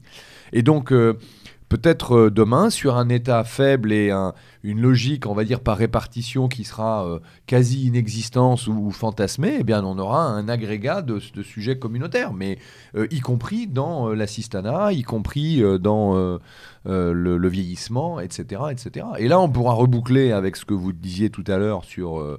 Et là, on revient plusieurs 4, 5, 6 siècles en arrière. Enfin, les caisses d'entraide qui ont donné les corporations, c'était ça. Complètement. Eh ben, je vais vous dire, si ça, si ça amène à ça, euh, oui, on, ben, peut, apprécier cette réforme. on peut l'apprécier. Alors, ça va pas se faire en 5 minutes quand même, hein, parce que. Euh, de, toute façon, euh, chers auditeurs, je crois que vous, vous l'aurez compris, nous, malgré, c'est moi aujourd'hui le, Benjamin du plateau, mais, mais il est clair que nos générations ne, seront que des, au mieux des bâtisseurs et au pire des, des, inventeurs, quoi. Mm. Voilà, des inventeurs lointains de ce que nous aimerions voir éclore.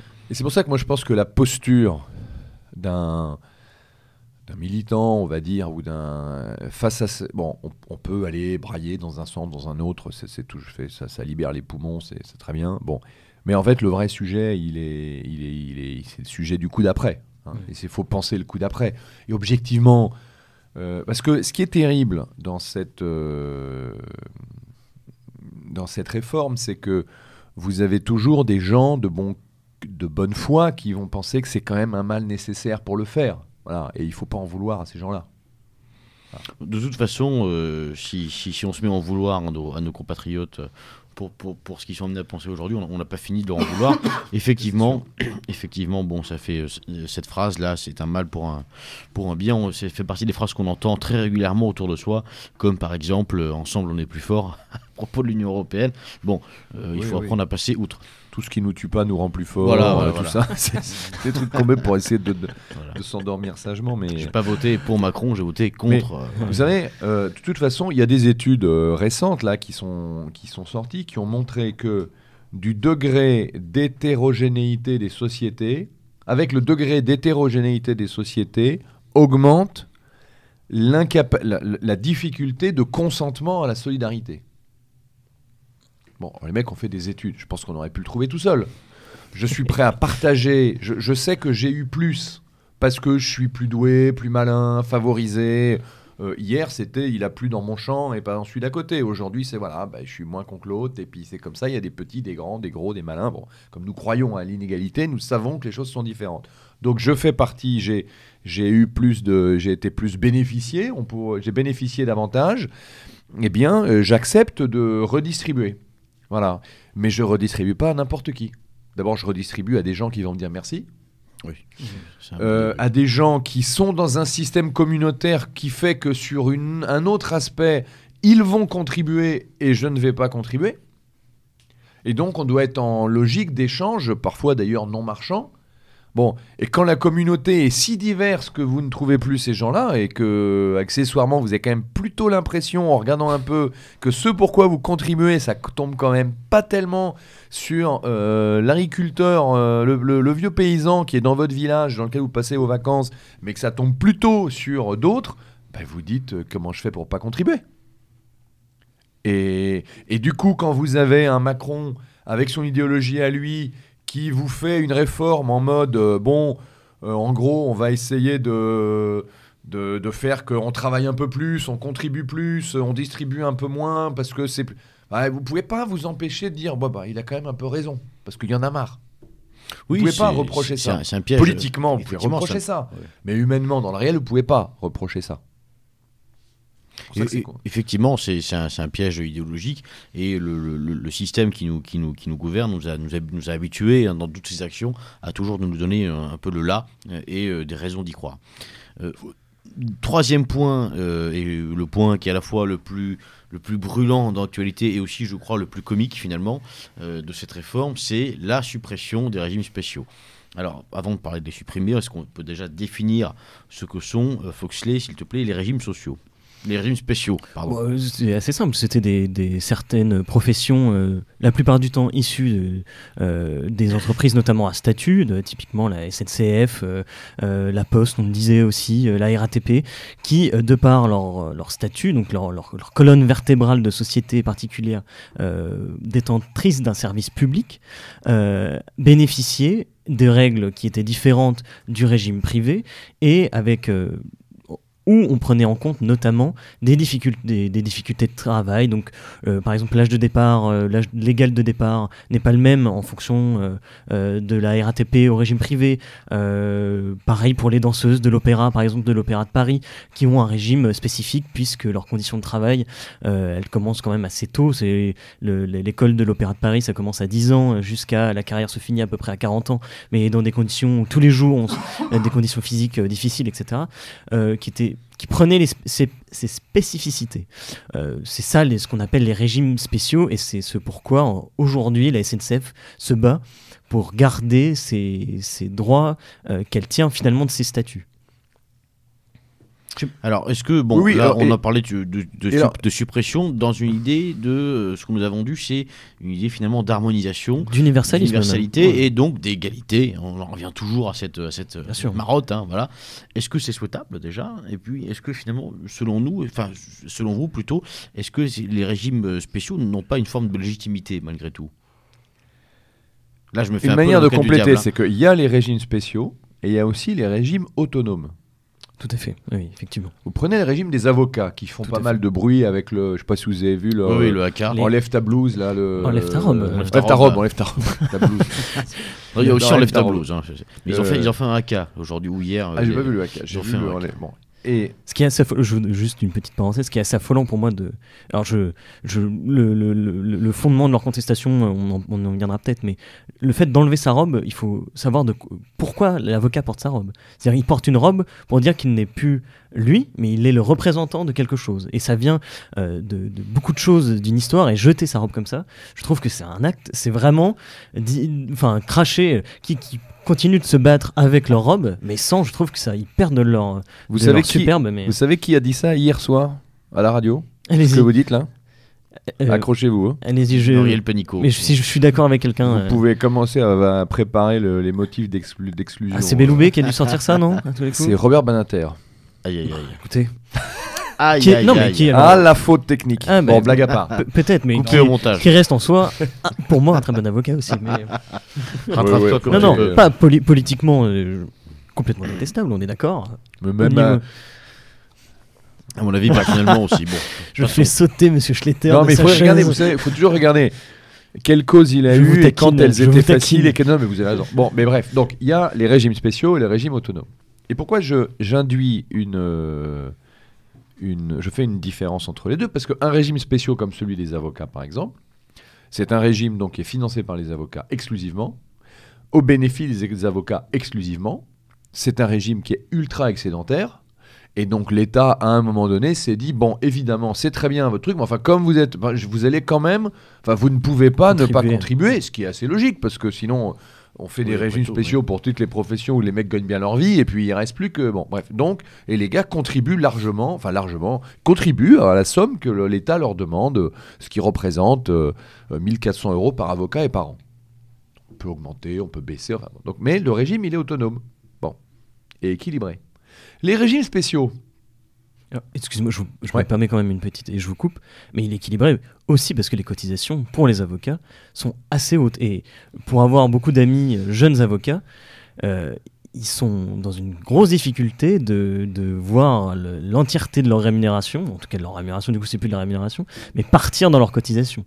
Et c'est un des points en disant, on a déjà des cotisations assez fortes, on a effectivement un régime excédentaire, une sorte de corporatisme, hein, et qu'on veut cultiver. Alors je vous coupe dans le truc où vous m'avez coupé, c'est que c'est 14% leur. euh, Tout à fait. on peut. Bon. Le problème de l'avocat, c'est pas que ce soit 14%, c'est que c'est 14% de 3 cacahuètes. Tout à fait. Parce que les avocats, si vous voulez, c'est comme les profs d'éducation physique. c'est que il y en a plus qu'il n'en faut. Je suis tout à fait d'accord avec vous. Et que, donc en fait, le problème, c'est pas que euh, leur cotisation coûte cher. Le problème, c'est qu'ils gagnent pas leur vie. Oui, oui, je suis d'accord. Et donc, parce que cette profession, euh, est-ce qu'elle le gère plus ou moins? Je sais pas. Il faudrait regarder. Est-ce qu'il y a un numerus clausus? Je sais pas. Mais euh, vous avez beaucoup, beaucoup, beaucoup, beaucoup d'avocats. Le pénal, c'est quand même peu rémunérateur et vous faites pas ça quand vous avez 25-30 ans. Il faut un peu de bouteille et les réseaux pour l'avoir. Euh, les avocats d'affaires, c'est tout à fait autre chose, mais euh, euh, c'est d'autres métiers. logique, et hein. Vous n'êtes pas souvent en Rome. Là, ça, c'est beaucoup plus rémunérateur, mais c'est pas le même type de boulot. Et vous avez beaucoup d'avocats qui sont là, et je pense qu'ils s'engagent en ayant en tête Moreau Giaferi, Badinter peut-être. Ils s'imaginent qu'ils vont défendre euh, Francis Holm quatre fois dans leur carrière, ou peut-être faire condamner le doigt tremblant Maurice Papon. Mais enfin, c'est pas ça qu'ils font. Ils font les chiens écrasés, ils font les sans-papiers ramassés au petit matin, et, et- et ils gagnent 3 francs 6 sous. Et du coup, ils se plaignent que ça leur coûte cher, alors que leur... Bon, je ferme la parenthèse. Donc tout ça pour dire, mais à la rigueur, ils gèrent leur profession, Ouais, l'ordre gère le bon. Bref. Oui, c'est un peu les- finalement les prémices de ce qu'on de ce qu'on disait tout à l'heure. hein, si- Oui, Alors, c'est euh, corporatiste. complètement, c'est euh, not un fonds communautaire. Et à partir du moment où l'État leur dit je, je raquette la communauté à hauteur de temps et que les types payent, il n'y a aucune raison de leur dire que. Bon, alors on peut dire qu'on augmente la taxe, mais bon. Les régimes spéciaux dont nous parlions, ils ont juste un petit problème. C'est qu'ils sont ultra, largement déficitaires. C'est nous qui les payons, les régimes spéciaux. Parce que quand vous prenez la masse de cheminots, pour ne parler que d'eux, qui sont en retraite avec les ayants droit, euh, sachant que vous imaginez bien que quand vous partez en retraite à 55 ans, entre votre retraite, voire la pension de reversion, enfin c'est un peu plus long à financer que quand vous quittez à 67 ans. Bon. Et donc, aujourd'hui, la situation du régime dit spécial est déficitaire. Et donc, euh, et qui absorbe le contribuable? Ah ben c'est plus, moi j'appelle plus ça un régime spécial. J'appelle ça un régime de privilège pour ceux qui en bénéficient. Moi je veux bien qu'on dise que euh, le gars de la RATP il part à 55 ans, moi ça me dérange pas. Mais dans ce cas-là, qu'il fasse comme l'avocat. Il paye pour ça. Et, et donc, Et moi, je veux bien que dans ce cas-là. Aujourd'hui, c'est pas le on cas. va quel- Mais bien sûr que non. Mais- évidemment qu'ils payent des cotisations retraite, bien évidemment, mais, mais quand vous avez toutes les modalités du dit régime, avec l'âge de départ, la manière dont on les- les bases sur lesquelles on calcule le montant de la retraite et euh, du coup l'ensemble des ayants droit fait que vous avez des régimes qui sont structurellement déficitaires. Et donc, ça n'est plus un régime spécial en fait, c'est un régime à privilège spécial financé par le régime général. Déjà, c'est autre chose. spécialement nul. Faut En que ça, là, on peut se demander si le- cette logique d'universalisme, d'universalité d'un régime de retraite est intéressante. Parce que, effectivement, en fait, c'est ça qui se passe. On met en concurrence des gens qui ont un régime, alors, bon, après, euh, très bénéfique. Bon, euh, j'ai l'impression des fois qu'on compare le choléra et, et, euh, la peste, parce que, enfin, sincèrement, effectivement, si on, commence à, à dire que le mec euh, qui part à 55 ans et qui, ou qui a le temps, et qui ont des, entre guillemets, des professions moins dures que ce qui n'est dit, ou par exemple qui part, euh, qui sort de chez lui à 5 heures, euh, enfin, il, est privilégié parce qu'il a le temps ensuite de s'occuper potentiellement de sa famille ou de faire autre chose que du travail. Bon, ça c'est une autre question. Mais on met aussi en perspective ça, ces régimes spéciaux avec quelque chose où on parle d'universalité déjà dans le régime privé, en quelque sorte. Donc, soit on fait, on revient à des corporations, c'est-à-dire que chaque métier s'autogère, ce pourquoi moi je suis assez d'accord, et je suis pas seul à le dire, il y a un très bon article dans Présent d'ailleurs, Euh, on salue euh, euh, monsieur Francis Bergeron, euh, qui devait être là ce soir, on en reviendra, on, on reviendra peut-être, on Ça, en dira plus. fin, ça, ça. Bref, mais qui de Julien Langella de d'Academia Christiana qui parle de ça, qui parle de pourquoi pas ne re- revenir à des corporations, c'est-à-dire que les métiers s'autogèrent et que tout le monde, chaque métier s'autogère, définisse ses règles en autonomie d'équilibre. Pourquoi pas aussi de déséquilibre dans certains, dans, cer- dans certains moments si jamais euh, euh, il faut aider, etc. Euh, que retourne à certains privilèges aussi.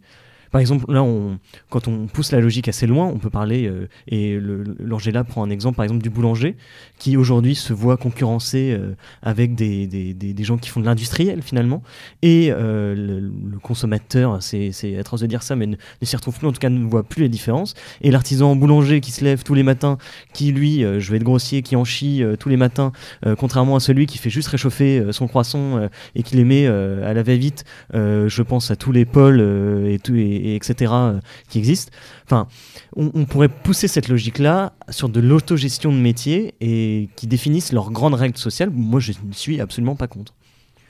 Oui, d'accord, mais ça, euh, je honnêtement, c'est un principe. Dans la vraie vie, c'est quand même très compliqué. Euh, et accessoirement, parce que ça, sous-entend euh, une forme de fin de l'État. Ça, sous-entend une disparition de l'État. Non, mais à la moi je ne me bats pas sur la, philosophie. Alors, regarde, si on dit pourquoi pas. Mais, mais c'est surtout que, euh, je vais vous dire, même si on faisait ça demain, on aurait quand même un problème parce qu'à 20-25 ans, on a quand même le problème de la fin du travail, qui est un autre euh, débat. Fin du travail au sens euh, fin du travail pour tous. Euh, qui déjà n'est pas le cas puisqu'on a je ne sais pas combien de millions de chômeurs. Mais quand on voit, sans tomber dans les prophéties catastrophistes de l'intelligence artificielle, on a quand même, c'est Benoît Hamon d'ailleurs le premier qui a traité le sujet avec son revenu universel. Euh, et d'ailleurs, je pense qu'il serait bien que euh, euh, des gens de droite identitaire et nationale aient une thèse et plus étayée sur le, sur le sujet. Mais à mon avis, on, a, on, aura un sujet de disparition du travail et de métier. Et donc, vous allez de toute façon grossir la charrette de l'État pour ceux qui n'ont plus de métier. Ou, et puis, on est quand même dans une époque de progrès technologique euh, majeur et permanent, pour le meilleur et pour le pire, avec des évolutions de métiers très fortes. Donc, euh, peut-être, enfin, je, doute de la faisabilité de ce que vous dites. Maintenant, sur le, voilà, c'est le principe des corporations au Moyen Âge, c'était sympa, mais enfin, c'est sympa parce que ça se fait. Euh, là encore, c'est c'est une société homogène, c'est des groupes humains plus petits. Oui, je suis d'accord. non, non, euh, mais tout à fait. Je sais pas si c'est des groupes plus. Je sais pas si cette logique-là pourrait pas être forcément euh, attachée à des groupes petits, mais en tout cas, il y avait pour le coup un vrai contraste. C'était la protection entre guillemets du roi sur ces corporations-là. C'est-à-dire que vous, aviez un monopole et, en échange de ce, le monopole que l'État vous donnait, euh, vous aviez une, enfin, vous, vous, deviez, vous aviez un tribut envers cet mm. État-là. le fait est que vous avez tout à fait raison. Aujourd'hui, arriver sur un pour moi en tout cas, là je vais essayer de changer un peu d'argumentaire, mais d'arriver sur un système uniquement universaliste dans, un, dans une société comme, comme je la vois, c'est-à-dire avec, euh, je vais, là je vais te parler très grossier, mais avec Boubacar qui pour le coup, c'est que mes cotisations se financent Boubacar ou la retraite de Boubacar, effectivement qui n'a peut-être jamais bossé de sa vie ou alors qui a été porté en partie par le chômage, etc. Bon, euh, je suis tout à fait d'accord avec vous, mais du coup, il faudrait, il faudrait déjà régler le, un des premiers problèmes, c'est retourner à une, et c'est ce qu'on disait aussi au début d'émission, à une, une société, euh, entre guillemets, un peu euh, plus homogène qu'elle n'est actuellement. Et donc, pour revenir sur votre question des régimes spéciaux, ayant mis à part ce qu'on a traité sur le régime dit autonome. Donc quand vous avez un régime spécial comme celui de la RATP, on prend celui-là, mais enfin tous les régimes des sociétés ex à statut euh, sont dans le même cas. Les régimes ne sont pas financés. Ne sont pas financés, donc ça veut dire que c'est le, c'est vous et moi qui, avec nos contributions sociales, voire pour certains avec ce qu'ils payent sur leur facture d'électricité, euh, financent une partie de ces, de ces régimes. Dans ce cas-là, il y a, y a c'est la limite au régime spécial et donc donc il faut s'interroger. Euh, il faut s'interroger. C'est pas c'est pas inutile de. Je veux pas être euh, mal élevé et dire qui paye commande, mais c'est pas inutile de s'interroger à partir du moment où là on n'est plus dans la corporation elle-même, mais euh, on dépend. Et donc à ce moment-là, vous rentrez dans le traditionnel, ce que je disais au début, à la quête du qui gagne plus, qui gagne moins.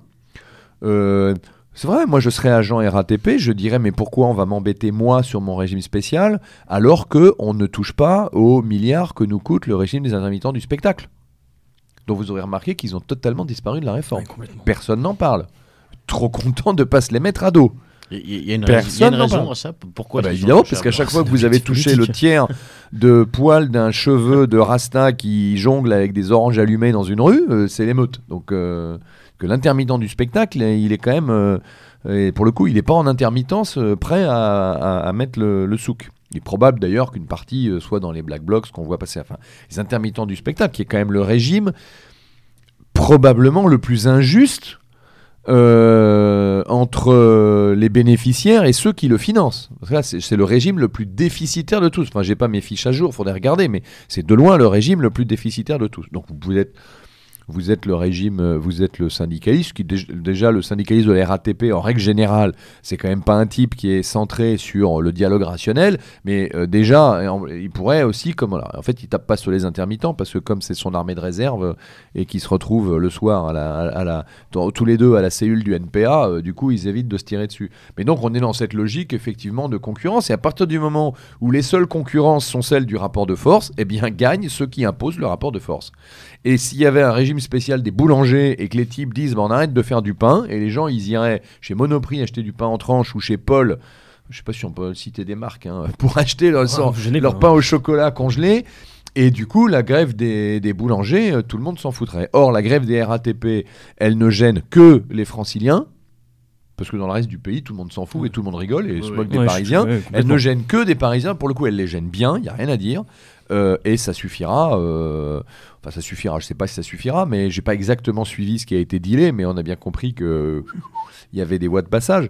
Donc, euh, comme ça a été le cas pour les policiers, comme ça a été le cas pour, euh, d'autres. Oui, parce que voilà, pour revenir là-dessus, donc on part d'un constat, on, part d'une affirmation du gouvernement au début de, la séquence réforme des retraites qui dit tout le monde dans le même bateau. Ensuite, on apprend que pour la police, euh, finalement, on va y avoir des aménagements. On apprend également, c'était plutôt autour de Noël, que les militaires, c'est pareil, on va s'arranger. Depuis, euh, on a cru comprendre également que potentiellement, euh, avec des régimes comme les RATP, ça allait de nouveau changer. On a fait des petites promesses, j'ai vu passer ça également au personnel hospitalier. Alors finalement, est-ce que bon, on voit bien qu'on revient déjà, c'est vraiment la France, qu'on on pose une règle générale, mais on a déjà quatre ou cinq exceptions avant même la- l'adoption de la réforme. Euh, finalement, est-ce qu'il n'y a pas un esclandre un peu inutile euh, avec simplement, euh, j'allais dire une, rigidification de ces régimes spéciaux, c'est-à-dire qu'ils vont être moins souples, mais dans les faits, ils vont, toujours exister finalement?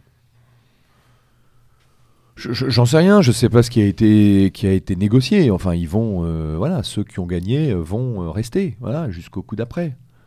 Et de toute façon, le sujet, c'est que tant que vous aurez une CGT comme la CGT qui est financée à hauteur de près de 20 millions d'euros par l'État, sans compter de ce qu'elle touche par euh, les collectivités territoriales, quelles qu'elles soient, plus les subventions des ministères, plus le fait qu'on l'autorise à mettre à disposition du personnel plein temps dans X administrations, voire dans certaines entreprises, et que euh, tout le monde trouve ça normal, et qu'on considérera toujours à trouver, euh, même au Front National, que la CGT c'est pas mal, ben on aura encore ça depuis un certain temps. Voilà, ça fait partie de nos vaches sacrées en France. La CGT fait partie des vaches sacrées, comme le camembert et les baguettes. Et, voilà, donc il faut attendre. Il faut attendre, parce qu'aujourd'hui, vous avez euh, 60% des. Je crois que c'est. euh, 40%. attends, Je je crois que c'est 60% des militants de la CGT qui ont plus de 60 ans. Voilà, et puis certains seront remplacés dans les entreprises ou ailleurs par des jeunes Turcs de Sud ou de lutte ouvrière, euh, du NPA, euh, qui eux euh, euh, n'auront même pas cette logique de respect de l'outil de travail et qui, enfin d'ailleurs on le voit très bien, on voit très bien quels sont les, je ne vais pas faire de délit de faciès, mais on voit très bien qui a remplacé qui. Le grand remplacement, il a eu lieu aussi à la CGT. Bon, donc terminé, terminé. Mais moi, ça me, si vous voulez, je sais que parfois dans nos milieux, un peu euh, chez les NR, tout ça, on a une espèce de sympathie pour le syndicaliste, duquel on a une vision, euh, euh, une vision à la Zola. c'est le gars qui va se sacrifier pour qu'on tue pas des enfants dans les mines. Non, les gars, atterrissage, c'est fini. Dans beaucoup, beaucoup, beaucoup trop de cas, euh, le syndicaliste est un type qui lutte pour sa pomme, qui lutte pour sa centrale et, qui, à qui ça ne pose aucun problème structurellement de saboter une boîte. La réalité, c'est ça. On peut dire que c'est ça l'avenir. hein. Moi, je pense que c'est des conneries, mais d'autant plus que comme c'est généralement, il y a du syndicalisme fort dans des boîtes importantes, euh, ça provoque beaucoup de dégâts. Et on vous Ça peut bien être sujet à caution, ce que je dis. hein. Et on vous renvoie bien sûr, chers auditeurs, parce qu'on parle de syndicalisme, à une émission qu'on a enregistrée il y a quelques temps maintenant avec donc Monsieur Legros. Euh, Et Francis Bergeron. Et Francis Bergeron, voilà, je l'avais perdu. Et av- avant que vous réagissiez, je tiens à dire que euh, moi, dans ma- quand j'étais salarié, j'ai été élu délégué du personnel par mes camarades. hein. donc je sais ce que c'est qu'un élu du personnel. Mais pas forcément syndiqué du coup. N- Non syndiqué, euh, mais, mais élu délégué du personnel, voilà, avec des, des- des droits et des devoirs sur le, sur le sujet. Donc je, je ne suis pas pour l'éradication des représentants des salariés. Ouais, que- je- qu'on ne- Non, non, mais fasse pas de- D'ailleurs, c'était le sujet de l'émission qu'on a, a- faite. il Et y a- les il y a arguments. un, un système, euh, un système effectivement syndical. Moi, pour, pour avoir travaillé dans une dans une ex Evic, euh, dans une dans, dans une ancienne entreprise, euh, euh, Evic, mince. public d'inté- public d'intérêt euh, commercial. euh, Voilà. oui, c'est ça. Bon, voilà, euh, j'ai j'ai constaté effectivement la- toute la force et la prégnance de ces, de ces grandes centrales. Donc, ce, ce que vous dites est absolument justifié. Il y a effectivement toujours ce, côté apparatchik euh, qu'on retrouve, euh, qu'on retrouve avec des, accents, euh, pour l'instant encore, eh bien, de, des accents de langue russe et demain probablement des, des, accents de langue orientale. Foxley. Je suis assez d'accord. Je pense que ceux qui ont eu les moyens de se battre actuellement, c'est-à-dire ceux qui ont des, des forces syndicales comme euh, elles viennent d'être critiquées, je ne suis pas forcément à 100% d'accord, mais euh, suffisantes, euh, gagneront. C'est-à-dire que la RATP va garder, à mon avis, des spécificités. Euh, la SNCF, euh, enfin la SNCF, euh, grand mot aussi, les avocats aussi, etc. etc. Maintenant, du coup, c'est les autres qui sont les perdants, c'est-à-dire ceux qui n'ont pas les moyens ou qui n'ont pas le temps forcément de faire grève. C'est-à-dire là, je, je pense, euh, parce que là, on, va, on, rentre dans une universisation, donc euh, on devrait aussi englober les indépendants normalement. Voilà, c'est-à-dire que euh, le RSI qui a changé, euh, mais je, me, comme je ne suis pas indépendant, je ne me souviens plus, mais euh, oui, ça vient de coup, changer là. mais euh, donc RSI et MSA qui vont normalement aussi être globalisés dans, un, ouais. dans ce régime universel. Euh, voilà, donc c'est-à-dire pour le coup, moi j'ai pas vu beaucoup d'indépendants parce qu'ils ils ne peuvent finalement pas le faire, hein, euh, grève, parce que s'ils font grève, ils meurent. Voilà, donc je suis assez d'accord pour dire que c'est ceux qui ont le, le temps de faire grève qui la font et qui gagneront. Et que c'est pour ça que c'est une, aussi une deuxième tartufferie euh, de parler d'universalisme sur ce régime-là, qui n'en sera jamais, en tout cas comme il est présenté, et que c'est par contre un bon moyen euh, d'amener le, secteur euh, majoritaire privé, indépendant ou de, euh, vers, pour moi, une, une, une- une- une- un- une casse. Je, pense que c'est un, un peu le bon terme. Maintenant, on n'est effectivement pas d'accord sur ça et aussi non plus sur je suis pas non plus d'accord pour dire que les syndicats tous les syndicats sont inutiles dans les entreprises il y a Je n'ai pas dit encore ça. Il y a encore, oui, je sais, mais il y a encore des, des- des syndicats qui sont euh, dans la négociation et dans le partenariat, heureusement. Et euh, effectivement, euh, c'était le sujet de notre émission, c'était le sujet de notre autre émission, mais on pourrait se demander la, la place qu'ont les syndicats à l'échelle nationale, c'est-à-dire la, la vision qu'on en a, qui sont indépendants par rapport normalement aux syndicats locaux et il y a quand même encore des belles choses et des beaux accords qui sont signés dans les entreprises qui font avancer en gardant un minimum euh, de raisonnement social et de structure sociale. Il y a quand même quelque chose d'intéressant, je trouve. Il y a une graduation euh, qu'on peut constater en ce moment dans l'action de ces syndicats, ou plutôt de ces syndiqués. Et on, on a l'impression qu'il y a vraiment une perte de contrôle enfin, des centrales sur tout, tout- sur tout ou partie euh, de, de, leurs- de leurs adhérents. Je pense bien sûr, bon, ça c'est sujet à débat, je vois déjà M. Schutter qui secoue la tête. Je pense bien sûr, par exemple, bon, aux affaires récentes de coupure de, de courant euh, menées par la CGT on est passé à un stade où, pendant très longtemps, on nous disait, par exemple, euh, tiens, les cheminots, au lieu de faire grève, euh, euh, contrôlez pas les tickets. Les cheminots répondaient oui, mais c'est pas légal. Et on a l'impression que ce c'est pas légal. Aujourd'hui, euh, c'est un peu euh, effacé. Et on n'a plus peur, enfin, en tout cas, ils, n'ont plus peur de venir couper le courant. Donc là, on a eu, par exemple, moi qui adore le rugby, euh, euh, Toulouse-Agen interrompu parce qu'on a, on a coupé les. Bon, j'étais très déçu. Euh, on a eu plus grave, plus grave quand même. hein. Il y a eu plus grave, il y a eu le courant coupé dans les écoles, dans les hôpitaux, etc. Bon, euh, est-ce qu'il n'y a pas euh, une, per- une- une perte de contrôle? Est-ce que ces gens-là n'ont pas échappé à leur centrale? Euh, je crois que je, crois que c'est pire parce que ce qui se fait se fait avec la complicité passive de la centrale. Je vais essayer de le- de- de l'expliquer. D'abord, c'est assez simple, c'est que quand vous êtes dans un syndicalisme, dit la CGT de combat, il faut bien que le combat il ait lieu quelque part. Alors c'est vrai qu'il y avait éventuellement euh, la grève, il y avait le blocage, enfin par définition, la CGT, c'est un syndicalisme viril. Donc, euh. Et donc, par définition, quand le curseur de ce qui est acceptable et qui ne l'est pas euh, se déplace du fait de la faiblesse de l'État et du pouvoir médiatique, bah, vous changez aussi vos actions. Quand vous avez vu euh, qui et comment a fait plier l'État sur Notre-Dame-des-Landes malgré un référendum et tout le reste, vous, comprenez que c'est ça qui marche. Quand la manif pour tous met un million de personnes dans la rue et que ça n'émeut personne, et que euh, la flicaille euh, va mettre des coups de lacrymo sur les gamins en poussette, et que tout le monde rentre sagement chez lui le soir, ben, les gens comprennent ce qui fait, ce qui marche et ce qui marche pas. Donc ça c'est la première chose. Deuxièmement, c'est que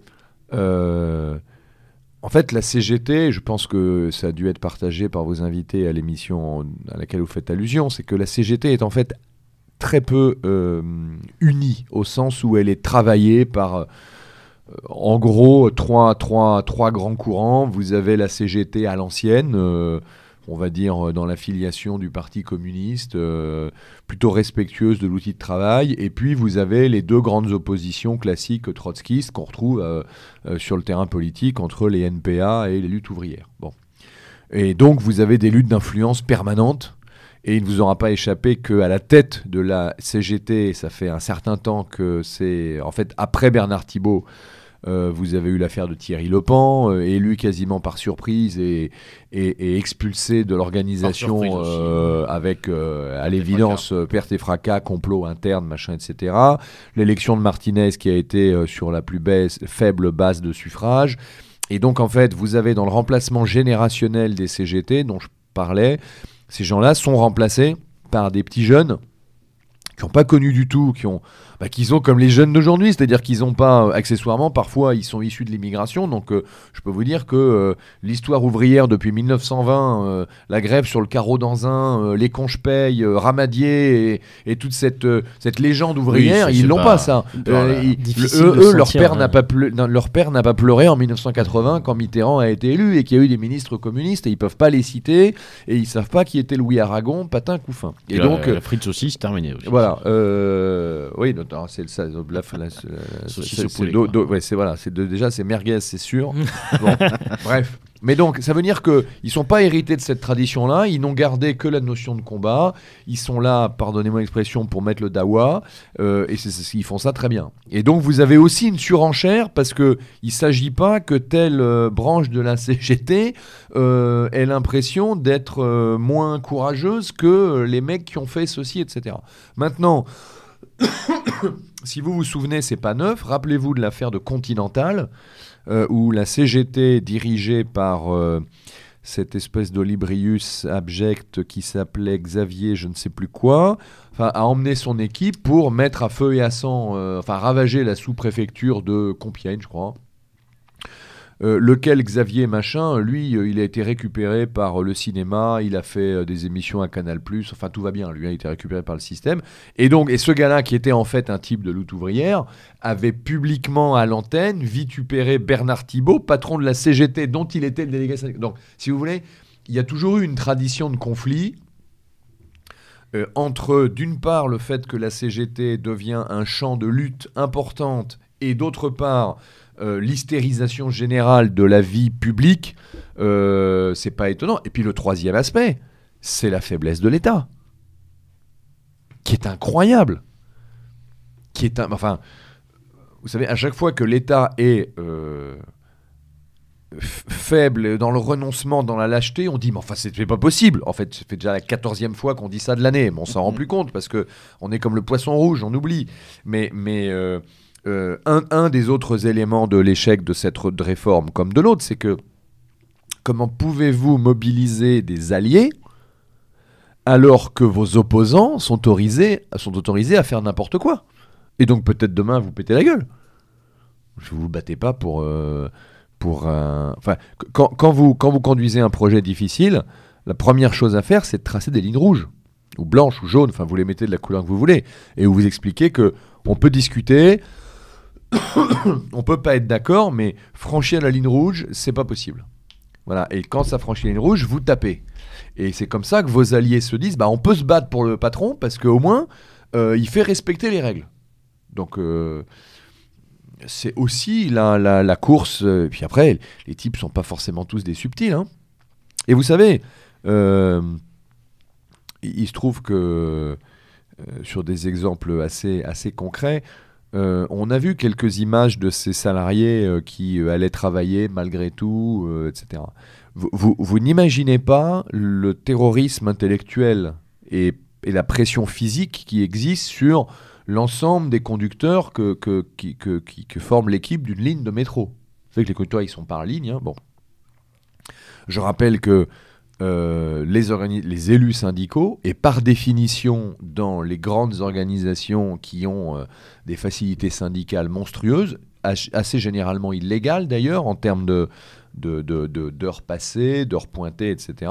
Donc vous avez des corps de type qui sont payés par la boîte pour ne pas bosser et pour faire leur job. Et leur job consiste principalement en temps de grève à faire euh, pression et voire à menacer les potentiels non-grévistes.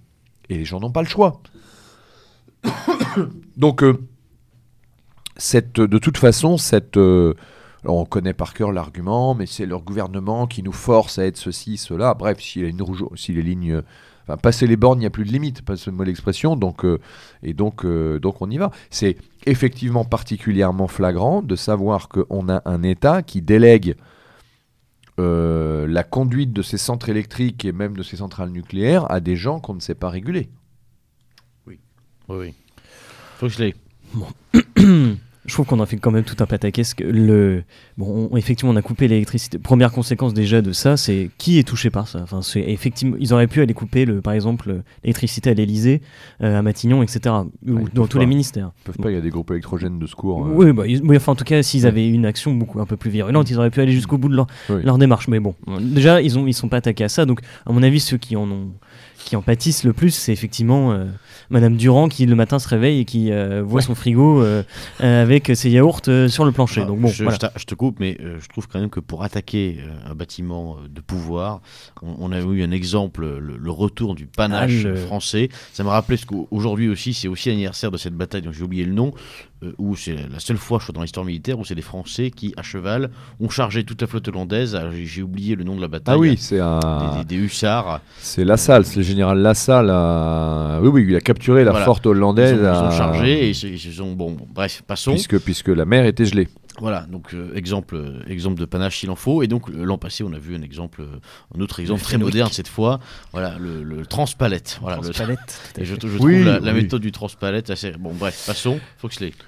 Non, et, puis aussi, de, deuxième, euh, deuxième point de vue, pourquoi c'est anecdotique euh, je, je, pense que quand la CGT était une antenne du Parti communiste à une certaine époque et où les moyens, euh, où on parlait de, la, de moyens armés, je peux vous dire qu'à mon avis, le rapport de force était tout autre. Et donc aujourd'hui, on a peur d'une coupure d'électricité. Ça montre déjà l'état dans lequel on est et surtout les, les, le peu de moyens, le peu de pression que ont aujourd'hui les syndicats institutionnels ou institutionnalisés. Donc, effectivement, pour moi, c'est ça. je suis assez d'accord avec Monsieur Schletter pour dire que c'est le, on, est sur du. Enfin, on, je suis d'accord avec lui pour dire que c'est ils, prennent par moment euh, les gens. Alors j'ai entendu dire qu'ils prenaient les gens en otage, mais je, ils prennent euh, certains salariés qui veulent travailler, etc. une grosse pression, pourquoi pas.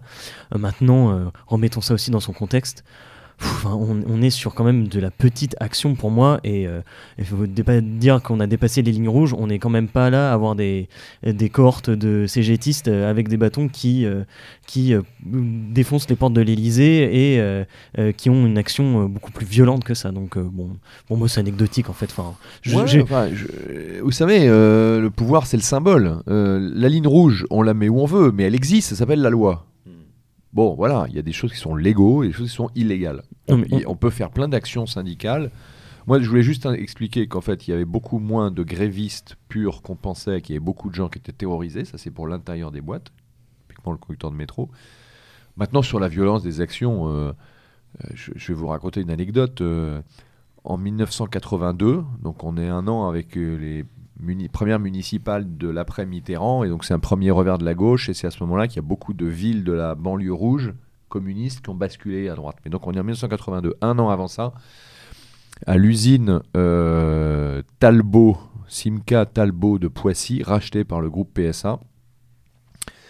Euh, il y a un gros mouvement de la CGT pour, pas, des conditions de travail, machin, et les mecs occupent l'usine. Ils refusent de bosser. Euh, impossible d'entrer en négociation, etc. Et la, le maire de Poissy, maire communiste de Poissy, ancien militant CGT, va sur l'usine avec les militants pour tenir le piquet de grève. L'équipe de PSA de l'époque, le siège, la DRH du groupe, réunit une délégation de cadres motivés et les mecs sont allés occuper la mairie de Poissy. Le maire occupe notre usine, nos cadres vont occuper ta mairie.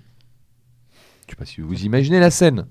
Les CGT qui tiennent l'usine, les cadres de PSA qui tiennent la mairie.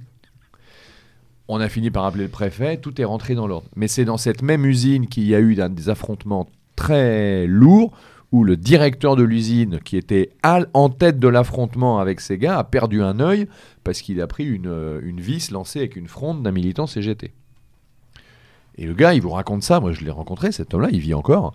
Euh, il, il en veut pas au mec d'en face. C'était l'époque, c'était viril mais correct. Donc tout ça pour relativiser effectivement. Mais pour le coup, euh, il n'empêche que là, on est dans une espèce de, combat de, de, titans par rapport à ce qu'on connaît. Mais l'État, s'il ne fait pas respecter ça, l'égalité qu'il a imposée, c'est sa preuve de faiblesse et on se bat pas, on va pas au secours d'un faible. mais, alors, pourquoi, pourquoi laisser, euh, mettons-nous un peu, euh, si on met dans la tête de cet État, pourquoi laisser euh, passer des, signes de faiblesse? Parce que techniquement, l'État n'est pas faible. On sait bien que la République se, défend très bien. Alors pourquoi laisser faire? Pourquoi, Ça dépend contre qui, oui. Mais, précisément. Après, je sais pas s'il laisse Pourquoi donner tant de signes de faiblesse Je sais pas s'il laisse passer des signes de faiblesse finalement. Parce qu'en fait, là, il renvoie aux responsabilités des syndicats.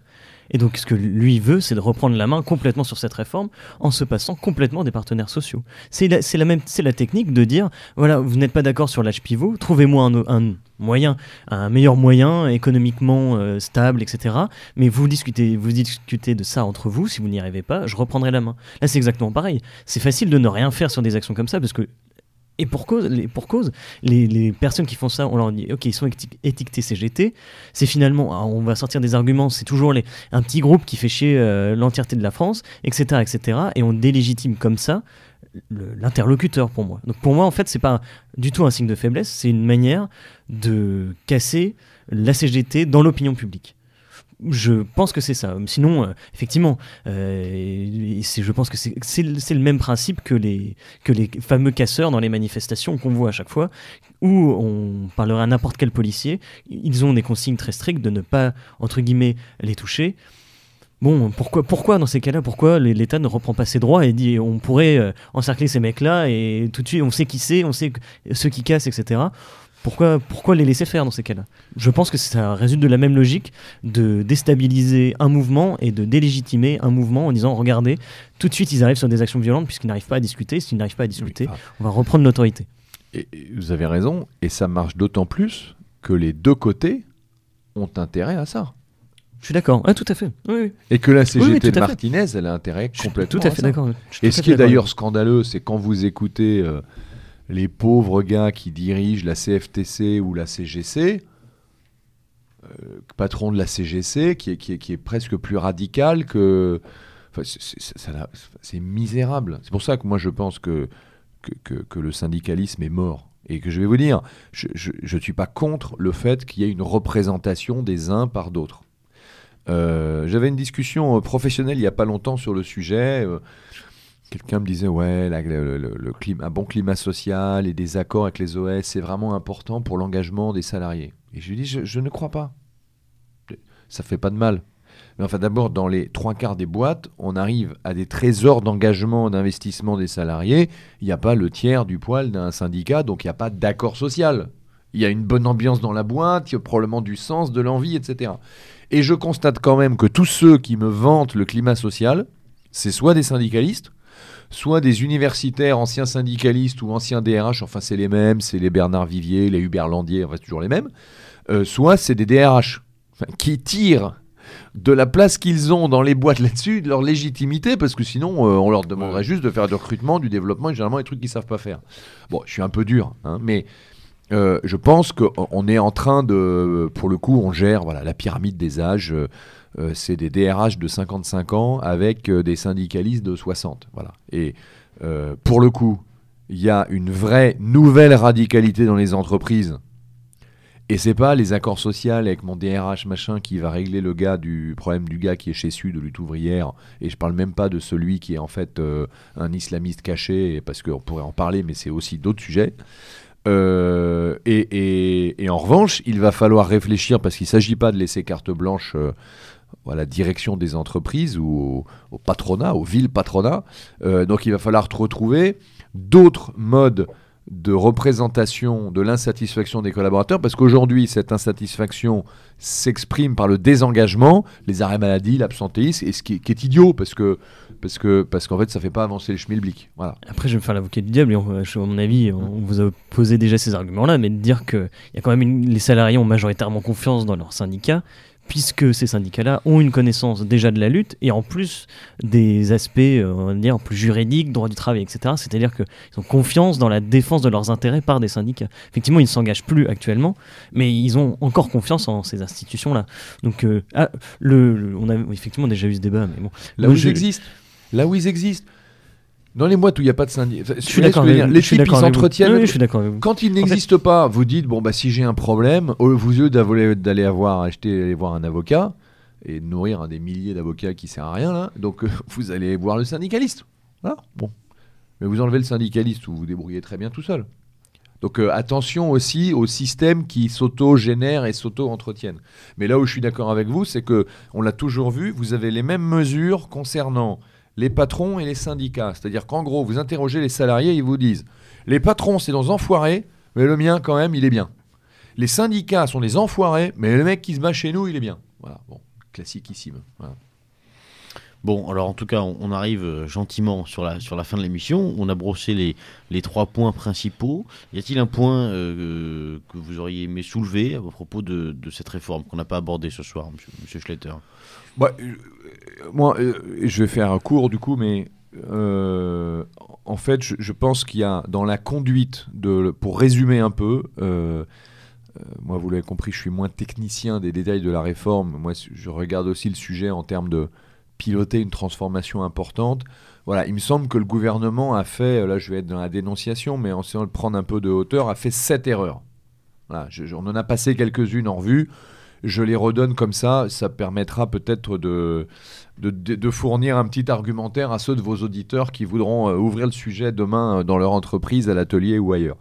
Le premier, des- le premier, première erreur, je l'ai dit, c'est la déficit de communauté. Quand on construit sur la société contractuelle, la société des individus, on ne peut pas faire passer une réforme d'intérêt général. Et donc, c'est la première erreur de ne pas avoir essayé de recréer un minimum de communauté.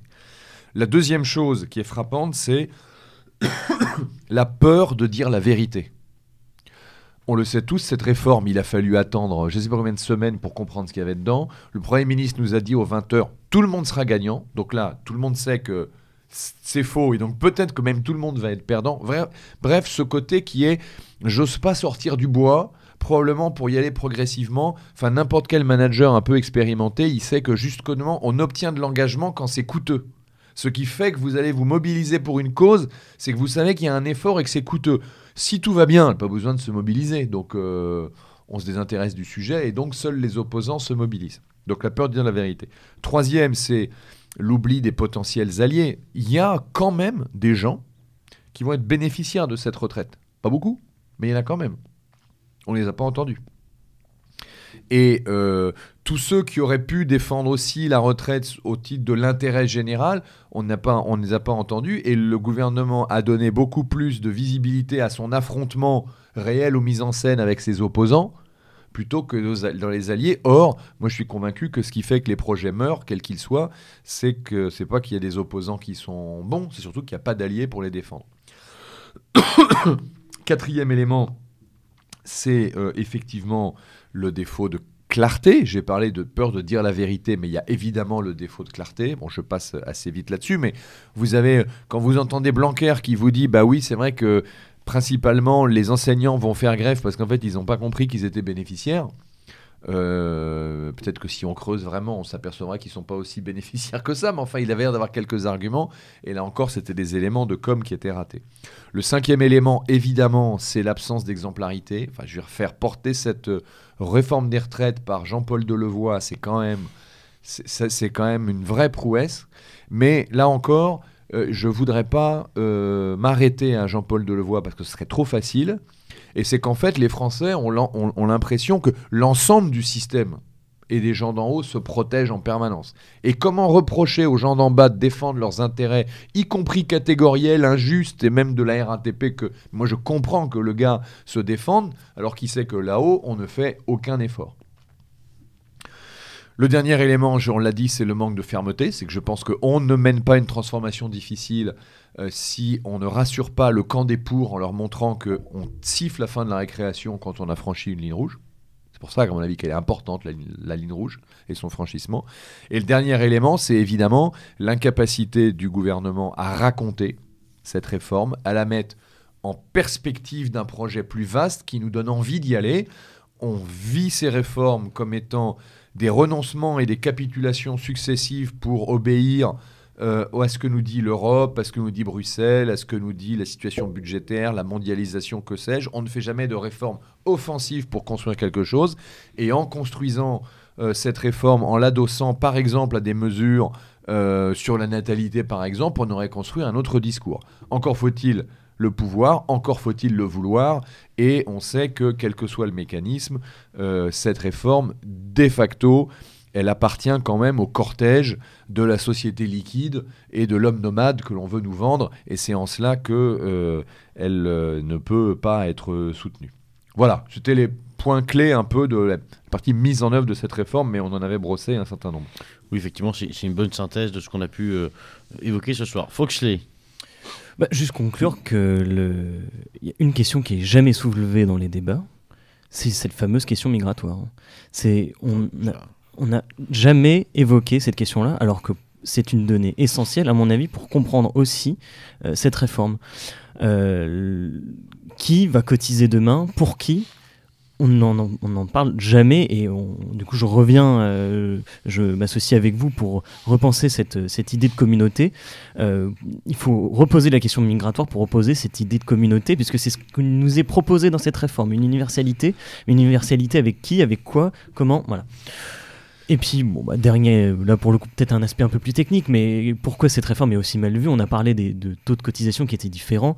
Bizarrement, les taux de cotisation pour les très hauts salaires euh, est beaucoup plus bas. À partir de 1200 euros, on aura un taux de cotisation qui sera plus bas et on nous dit qu'il ne, ne nous donnera pas de droits. Certes, du coup, ces gens-là vont pouvoir faire de la capitalisation. C'est un exemple pour dire que, encore une fois, on met en concurrence des gens sur cette réforme-là. C'est-à-dire qu'on on va rester sur un débat très manichéen de oh, regardez, il y a des gens qui gagnent beaucoup d'argent et, euh, et des gens qui en gagnent très peu, et c'est les gens qui en gagnent très peu qui vont encore subir la réforme, etc. Il faut penser différemment, il faut penser cette réforme-là dans tous ses aspects. Euh, J'espère que ce soir on a réussi à le faire. Donc euh, c'était moi mes deux points de conclusion que je voulais aborder. Voilà, chers auditeurs, donc euh, l'émission touche à sa fin et on ne, on ne se quittera pas sans vous conter eh bien, une, aventure absolument extraordinaire euh, qui est arrivée donc euh, Méridien Zéro.